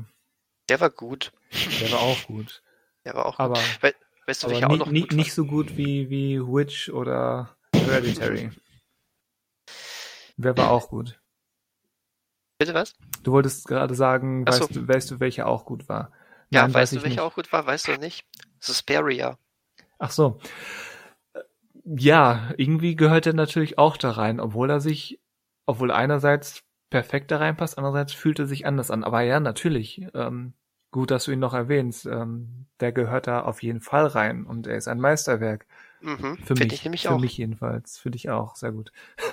Ja, also boah, ich, ich, ich, ich dachte tatsächlich, als ich den Film angemacht habe, dass ich mich ähm, bei allem, was ich vorher gelesen habe, vielleicht ein bisschen durch den Film quälen muss ähm, weil er ist ja sehr lang und äh, auch eben ähm, ja auch so dachte ich dann äh, sehr verkopft, aber der Film hat mich gecatcht von Anfang bis zum Ende. Ich meine, er ist verkopft, ohne Frage. Ist er, ist er. Ist er, ist, er ist auch ruhig und meistens, bis auf ein, zwei Ausnahmen, ähm, langsam und artifiziell. Hm. Aber was da drin alles zu finden ist, sowohl stilistisch als auch thematisch und, und charakterlich, ähm, ja, war der Wahnsinn. Und der hat, der hat auch diese Angewohnheit, dass er, dass er, äh, dass er dich am Ende komplett, äh, komplett außer Bahn wirft. Boah, abging, ne? er hat, ist jetzt vielleicht Spoiler für Leute, die den einen Film gesehen haben, aber den anderen nicht, aber ähm, die Ähnlichkeiten im Ende zwischen Suspiria und Midsommar finde ich interessant. Ja, ich verstehe, was du meinst. Das habe ich jetzt, jetzt bisher noch gar nicht so gesehen. Nee, fällt mir auch jetzt gerade erst ein. Aber ähm, ja, ist, ist schon ja. Ähnlich, ohne das jetzt ausformulieren zu wollen.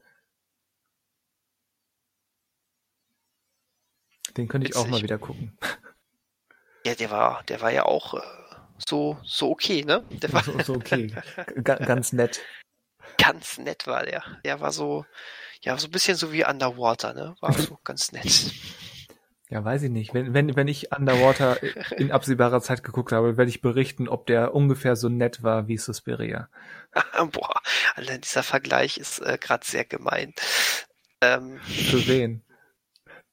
Äh, der ist schon sehr gemein für Suspiria. Mal gucken. Ähm, ja, also Suspiria ist der Chris, leicht Kristen Stewart Film. hat, hat, sie, hat schon in einigen sehr guten Filmen mitgespielt, die sich vor Suspiria jetzt nicht komplett verstecken müssen. äh, Kristen Stewart ist ja auch eine sehr gute Darstellerin. Ist sie. Definitiv. Ähm, nee, aber jetzt Scherz beiseite. Also Suspiria hat mir auch äh, wahnsinnig gut gefallen. Also deswegen diese Filme, die können, die können was, ne? Also äh, dieses Elevated Horror. Aber äh, ich, ich sage jetzt einfach trotzdem mal, ähm, die neigen eben auch manchmal dazu, ähm, sich zu überschätzen oder eben so hoch zu greifen, dass den, dass ihnen zu folgen mit einer Menge Eigenaufwand des Zuschauers verbunden ist. Ja, ja, genau. So kann man sagen, richtig. Und das ist, das trifft auch auf, auf den sehr tonnenschwer themenreichen Suspiria zu, der schon den, den sehr dünnen und flachen, inhaltlich betrachtet, Originalfilm von Dario Argento nimmt und quasi ähm, exponentiell steigert, was, was Bedeutung betrifft. Was, was im Original noch ein relativ, da war es ein relativ geradliniger Mädel, Mädel kommt an die Tanzschule und da sind Hexen und ähm, mhm. ein paar, ein paar, Leu paar Mädels verschwinden und sie, ähm, sie sieht sich halt ähm, den, den dunklen Mächten ausgeliefert und ähm, ja, landet denen irgendwann in eine, in eine Fänge oder eben auch nicht. Viel mehr ist es nicht als so ein bisschen weglaufen und ausweichen. Aber, aber eben, okay. aber eben in diesem ähm, extrem künstlich, aber coolen Stil, den Argento da auffährt. Und mhm. da ist, da ist ähm, das, das Remake von Luca Guadagnino ähm, ja auf einem in ganz anderen Sphären unterwegs was, was Bedeutung und, und Querverweise und historisch-politische Verweise betrifft. Das Original spielt auch in Deutschland als, als italienisch-amerikanische Koproduktion. Aber mhm. da muss man schon wirklich aus dem Nichts irgendwas herbeiholen, um da Bedeutung beizumessen. Während die Deut der deutsche Standort im, im Remake ja der, der ganz zentrale Punkt ist, mit dem hier gearbeitet wird. Hm, das stimmt es gibt ja auch Gründe, warum er es einfach in dieser Zeit belassen hat ne, oder an diesem Standort belassen hat. Ja, Zeit und Standort. Wobei Stand, sogar gewechselt. Oder? Stimmt, die Zeit ist eigentlich, dürfte nicht genau sich. Nee, also, aber, aber, auch den Ort. Also, wenn wir jetzt ganz spezifisch sind, ähm, das Remake ist im, in Berlin, im geteilten Berlin. Und das mhm. Original spielt im Schwarzwald. Irgendwo bei, bei. Okay, gut. Da, äh, gut. ja, irgendwo. Da, ich, ich wusste auch Deutschland, da hat sich jetzt wieder bemerkbar gemacht. Ich kenne das Original leider nicht. Aber wie gesagt, es, es hat im Prinzip keine implizierte Bedeutung. Man müsste alles, was man da hinein interpretiert, im Sinne von alles, was eben im Deutschland der 70er generell vielleicht ansteht, von nichts kommt nichts, aber wirklich viel macht das Original damit nicht, um nicht zu sagen quasi gar nichts und mhm. ähm, was eben komplett die andere Herangehensweise ist bei beim Remake. Mhm. Ja. Meinst du, wir haben so einigermaßen erfassen können, was den Elevated Horror so elevated? Ich, ich glaube schon. Wie gesagt, noch einmal die Betonung, dass es eben ein quasi kein offizieller Genrebegriff ist, sondern nur ein künstlicher Begriff, um eben ja, wenn man so will, Phänomene der, der, der Filmkultur ähm, zu analysieren und zusammenzufassen. Daher kommt ja dieser Begriff. Und ich glaube, das haben wir ganz, ganz gut abgesteckt, würde ich sagen. Ich glaube auch. Ich glaube auch. Was, was äh, steht denn so in nächster Zeit äh, noch an, was äh, in, in diesem äh, in, diesem, in dieses Genre-Konstrukt reinfallen könnte? Das ist, das ist eine gute Frage. Eigentlich die perfekte Abschlussfrage. Aber ich kann sie nicht beantworten. ich nehme mich leider auch nicht. Weil ähm, Robert Eggers dreht einen Wikinger-Film. Äh, unter anderem mit Nicole Kidman und Björk. Ich, ich, ich muss schon Pillen nehmen, um, um nicht abzuheben. Das ist eigentlich zu gut, um wahr zu sein, diese Kombination. Ich, äh, ich hebe hier ab. Ich bin mein eigener Elevated Body. Ähm, aber es, es ist eben höchstens so Horror wie, wie ähm, der, der Nicholas Winding Refn-Film mit, mit ähm, wie hieß er nochmal? Sein Wikinger-Film mit Mats, Mats Mikkelsen. Mein Gott. Äh, äh, ja, ich weiß, ich weiß sogar welchen. Ich habe das Cover Gott. vor Augen. Ich habe das Cover vor ja. Augen. Der auch quasi zehn Minuten Handlungen hat, auf, auf knapp zwei Stunden gestreckt, aber halt 110 Prozent Stil.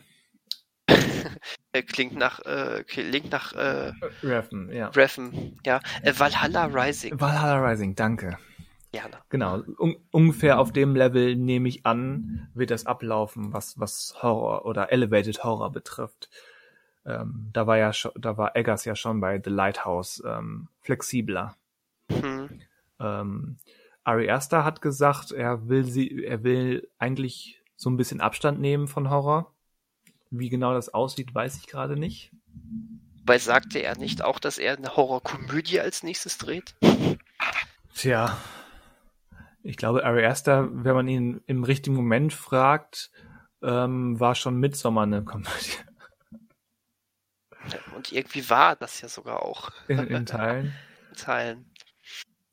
Aber da ist, ähm, nach meinem Wissen, ist das alles nur noch, äh, was heißt noch, ähm, es ist noch alles in der Schwebe. Mhm. Und genau, und äh, Jordan Peele ist, glaube ich, gerade mit ein paar Serien. Nee, Quatsch, der hat, der hat zumindest diesen äh, Candyman produziert, ne? Candyman hat er produziert, der sicherlich auch, also für ihn passend ist, aber wahrscheinlich nicht so elevated, höchstens kulturell aufgeladen. Ich glaube nicht, dass er mhm. so stilistisch elevated ist, aber es wird sich zeigen. Ich bin da sehr gespannt drauf. Aber und, nicht, und nicht zuletzt, weil es einer der, der wenigen größeren Filme ist, die noch ins Kino kommen könnten, sollten, werden. Stimmt, stimmt. Da sagst du was. Und ähm, er selber ist doch auch ansonsten jetzt mit ein paar Serien beschäftigt, ne? Ein paar, also je nachdem in welcher Form. Als, als Produzent hat er eine Menge ähm, drin, aber das ist ja auch manchmal nur, dass er irgendwo seinen Namen drunter gesetzt hat. Mm, stimmt. Wie, wie zum Beispiel bei ähm, Lovecraft Country wo ich übrigens mm. die ersten drei Folgen ähm, aktuell bei Sky schon gesehen habe. Oh. Gut. Ähm, schwierig zu beschreiben. Wenn wir noch eine halbe Stunde dranhängen.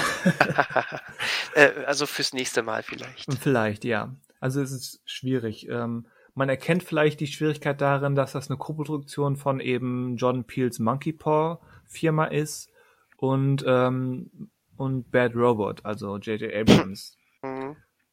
Und die beiden zusammen ist schon an sich eine komische Kombi und so fühlt sich das dann auch an. Okay, okay. Ja.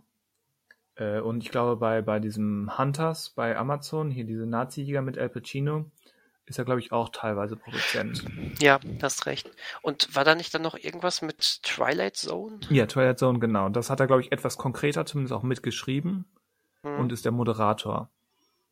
Ja, Aber so. ähm, das kam und ging gefühlt. Ich habe da ähm, also als es anlaufen sollte, habe ich eine Menge von mitbekommen und als es dann angelaufen ist, ist das gefühlt sofort wieder verschwunden. Deswegen kann ich da gar nicht so viel zu sagen, obwohl es eine zweite Staffel geben soll. Hm, okay, ja, ich, ist das überhaupt in Deutschland schon irgendwie in irgendeiner Weise raus? Tja. Ich glaube nicht. Müsste man jetzt googeln. Ich äh, google mal eben. Jordan. Peele. Jordan Peele. Düm, die düm, die düm. Candyman, nein. Ähm, ähm, ähm, ähm, ähm. er war übrigens. Twilight Zone. Jordan Peele war als Schauspieler bzw. Sprecher bei Bob's Burgers. Danke, Wikipedia. Ich mag Bob's, Bob's Burgers sehr gerne. wollte ich an dieser Stelle einfach nur sagen. Es hat mit thematisch mit diesem Podcast gar nichts zu tun, aber man kann nie genug sagen, dass man mal Bob's Burgers gucken müsste. Ja, so, so, so wie ich in, in den letzten Podcasts ähm, mindestens zwei Gelegenheiten ergriffen hab, habe, um über Daria zu schwärmen, da, darfst du ähm, Bob's Burgers erwähnen. Ja, Bob's Burgers. Das sollte dieses Jahr eigentlich der Kinofilm ins Kino kommen. Der Kinofilm sollte ins Kino kommen. Das, das Mhm. wäre ja was gewesen. Das wäre was gewesen. Habe ich vorher, aber habe ich aber auch schon vor Corona nicht dran geglaubt, weil man nie was von diesem Film gesehen hat bisher. Aber in der Produktion ist er wohl. Tja. Also, ähm, Twilight Zone hat schon eine zweite Staffel, aber ähm, zum Deutschlandstart konnte ich noch nichts finden. Schade.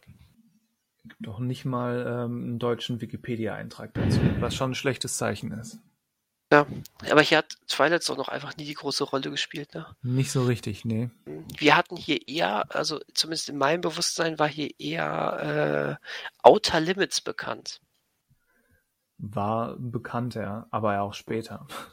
Ja, klar, aber Und das so. X-Faktor, das Unfassbare. Ja, das sowieso. Präsentiert von Jonathan Frakes. Jonathan Frakes. Das war so traurig, als er dann irgendwann nicht mehr dabei war. Das, das passte nicht. Das ging nicht. Das gehörte nur zu Jonathan Frakes. Ich glaube, ich kenne das nur mit ihm. Also Da gab es mal irgendwie so ein entweder paar bin Folgen. ich, bin ich sofort ausgestiegen, als ein anderer da war, oder ich bin halt passend ausgestiegen, dass ich diesen Wechseln gar nicht mitbekommen habe. Ich weiß auch nicht, wie die Reihenfolge ist, äh, wann wer wie da war, aber äh, ich habe da früher mal ein paar viele Folgen von gesehen und die waren ja auch mal durcheinander und da war mal manchmal ein anderer Moderator, aber das ging nicht, das ging gar nicht. Ach so, übrigens, um das hier nicht einfach im luftleeren Raum stehen zu lassen, ne? Äh, Bob's Burgers wurde von April 20 auf April 21 verschoben, aber er wird kommen. Aber er wird kommen. Er wird kommen. Okay. Dann. Also mein, mein Film des Jahres 21 steht schon fest. okay. Bin ich ja mal gespannt. Aber da gehe ich nur mit Jimmy Junior rein. Die Anspielung habe ich nicht verstanden. Du kennst es, du kennst die Serie nicht, ne? Nee, also ich kenne ich kenn die, die, die Figuren so ein bisschen, also wie es aussieht, aber was genau da passiert und was für Figuren, also als Charaktere es sind, ähm, keine Ahnung. Dann äh, musst du nächste Woche ähm, Comedy Central gucken. Weil äh, die haben angekündigt, dass sie ähm, die Bob's Burgers Popokalypse machen. Und äh, Popokalypse. Popokalypse äh, und da kommen jetzt eine Woche lang nur Folgen, wo äh, der Popo im Hinter im Vordergrund steht. da gibt es mehrere. Ja, es gibt unter anderem eine Folge, äh, die sich um ähm, äh, Gemälde dreht, die, äh, die auf verschiedenste Weise Rosetten zeigen Okay. und die sich Bob in den Laden hängt. Das ist, äh, ja. Ja. Kann, kann man so ansonsten machen. Ist, ansonsten ist die ältere Tochter einfach ziemlich Popo besessen. Das ist, deswegen fällt es, glaube ich, recht schwer, da einfach das Thema rauszusuchen. Interessant. Und am besten ist der von Jimmy Junior. Entschuldigung, alles gut. Du bist auch ein bisschen Popo besessen. Vielleicht, nein, niemals. Niemals. Niemals. So, es gibt, gibt es was Schöneres, als so ein Podcast mit ähm, Bob's Burgers zu ändern? Mit Popos und Bob's Burgers. Ja. Es ist quasi ein Bobcast. Ich finde, das ist Äh. alles für den Arsch. Also alles. Alles. Alles, alles. Alles, alles. Der ganze Podcast. Das ganze Leben. Die Ganze- ganze Oh, Welt. Das ist jetzt aber, das ist mir jetzt aber viel Pessimismus am Ende. Ja, aber du hörst, mit welcher Inbrunst und Überzeugung ich das vortrage. Ja, das stimmt. Aber für die ironieresistenten Leute, die uns hören, äh, muss Das jetzt stimmt. noch so ein Steh, Steh auf und äh, hab mich lieb Männchen einmal noch kurz was sagen. Stimmt, heut, heutzutage muss man immer damit rechnen, dass, dass selbst mit, mit Trompeten und Fanfaren und Flaggen, wo drauf steht, ich, ma, ich übertreibe und bin witzig oder versuche es zumindest zu sein, äh, dass trotzdem Leute kommen und meinen, meinst du das ernst? Hat Leider der Popo gesagt? Das ist, das ist, ist aber nicht schön, dass der Popo sagt. Leute, die Popo sagen, kann ich nicht leiden. Du klingst gerade sehr wie, äh, wie Tina, das gefällt mir. Ähm, Wie wer? Bob's Burgers. Natürlich. Was frage Gut. ich überhaupt? Perfekt. Ähm, genau. Gibt es noch etwas, was wir unseren werten Hörern mitgeben wollen? Hm, Ja, es gibt keinen Moment, der nicht verbessert werden kann durch Pizza. Das, das war meine Daria-Anspielung. okay. Also, ich greife lieber zum Burger. Ja. Auch da sind wir auch in ähnlichen, aber doch unterschiedlichen Lagern. Das stimmt. Wie, Ähm, wie bei den Regisseuren hier heute auch. so ist es. Aber es ging ja auch nie um schlecht oder gut. Nein. Ich muss mal Daria gucken. Ja, je, jeder muss mal Daria gucken. Hm. Ich glaube aber auch, dass dir Bob's Burgers gefallen könnte. Ich glaube das auch. Ähn, ähnlich wie King of the Hill ähm, sehe ich da durchaus Potenzial, aber bisher ist es noch nicht dazu gekommen. Es läuft nicht weg. Wobei ich finde, das kann auch, darf auch gerne mal bald auf Disney Plus äh, auf, auftauchen, Bob's Burgers. Darf es? Also, ich meine, wenn sie schon die Rechte dran haben, dann soll sie, soll sie es auch raus, äh, da, da raushauen, finde ich. Die, die könnten noch eine Menge raushauen, ja. Und ich finde auch, äh, ganz egal, was ich davon halte, aber ich finde aber auch äh, nicht, dass äh, Bob's Burgers jetzt gegen deren, äh, gegen deren Image verstoßen würde. Vor allen Dingen nicht im Hinblick, weil sie die Simpsons ja auch drauf haben. Das kannst du jetzt besser beurteilen als ich. Aber bei so viel Popo-Gerede muss ich mir doch meine Gedanken machen. Wenn schon bei den DuckTales mittlerweile Zombie-Hände auftauchen. Ob ich das meinen Kindern zumuten kann? Ich weiß Ja, ja, so. nicht. Es führt uns weg vom Elevated Horror. Es ist aber auch schon Von, spät. von, von dem wir ja schon, wir hatten ja schon unser, unser Fazit gezogen. ja, wenn die, äh, wenn die Epiloge auf einmal länger sind als das Hauptthema, Ja, dann weiß sagen, man, wir- wir sind es war im- gut. Wir sind eigentlich schon im Outro. Eigentlich sind wir schon im Outro. Es fehlt eigentlich, eigentlich drücken wir uns nur darum, weil keinem ein gutes letztes Wort einfällt. Ja, ist wie neulich, wo, wo, du das, wo du auch so schön darauf verwiesen hast, wie, wie diese ähm, Telefongespräche damals mit dem Schwarm. Nein, du legst auf, nein, du legst auf. Ah, Ja, das stimmt. Das heißt, wir machen jetzt einfach einen harten Cut. Wir machen einen harten Cut. Einen harten Cut. So wird's Ari Aster auch machen. Ja, die, die Musik schwellt an, die, die schrillen Geigen, die Percussion und dann zack, mit einem Mal Musik weg, alles dunkel. Geht nach Hause. Genug geschaut. Ja. Dann machen wir das doch. Also, anschwellende Musik und Cut.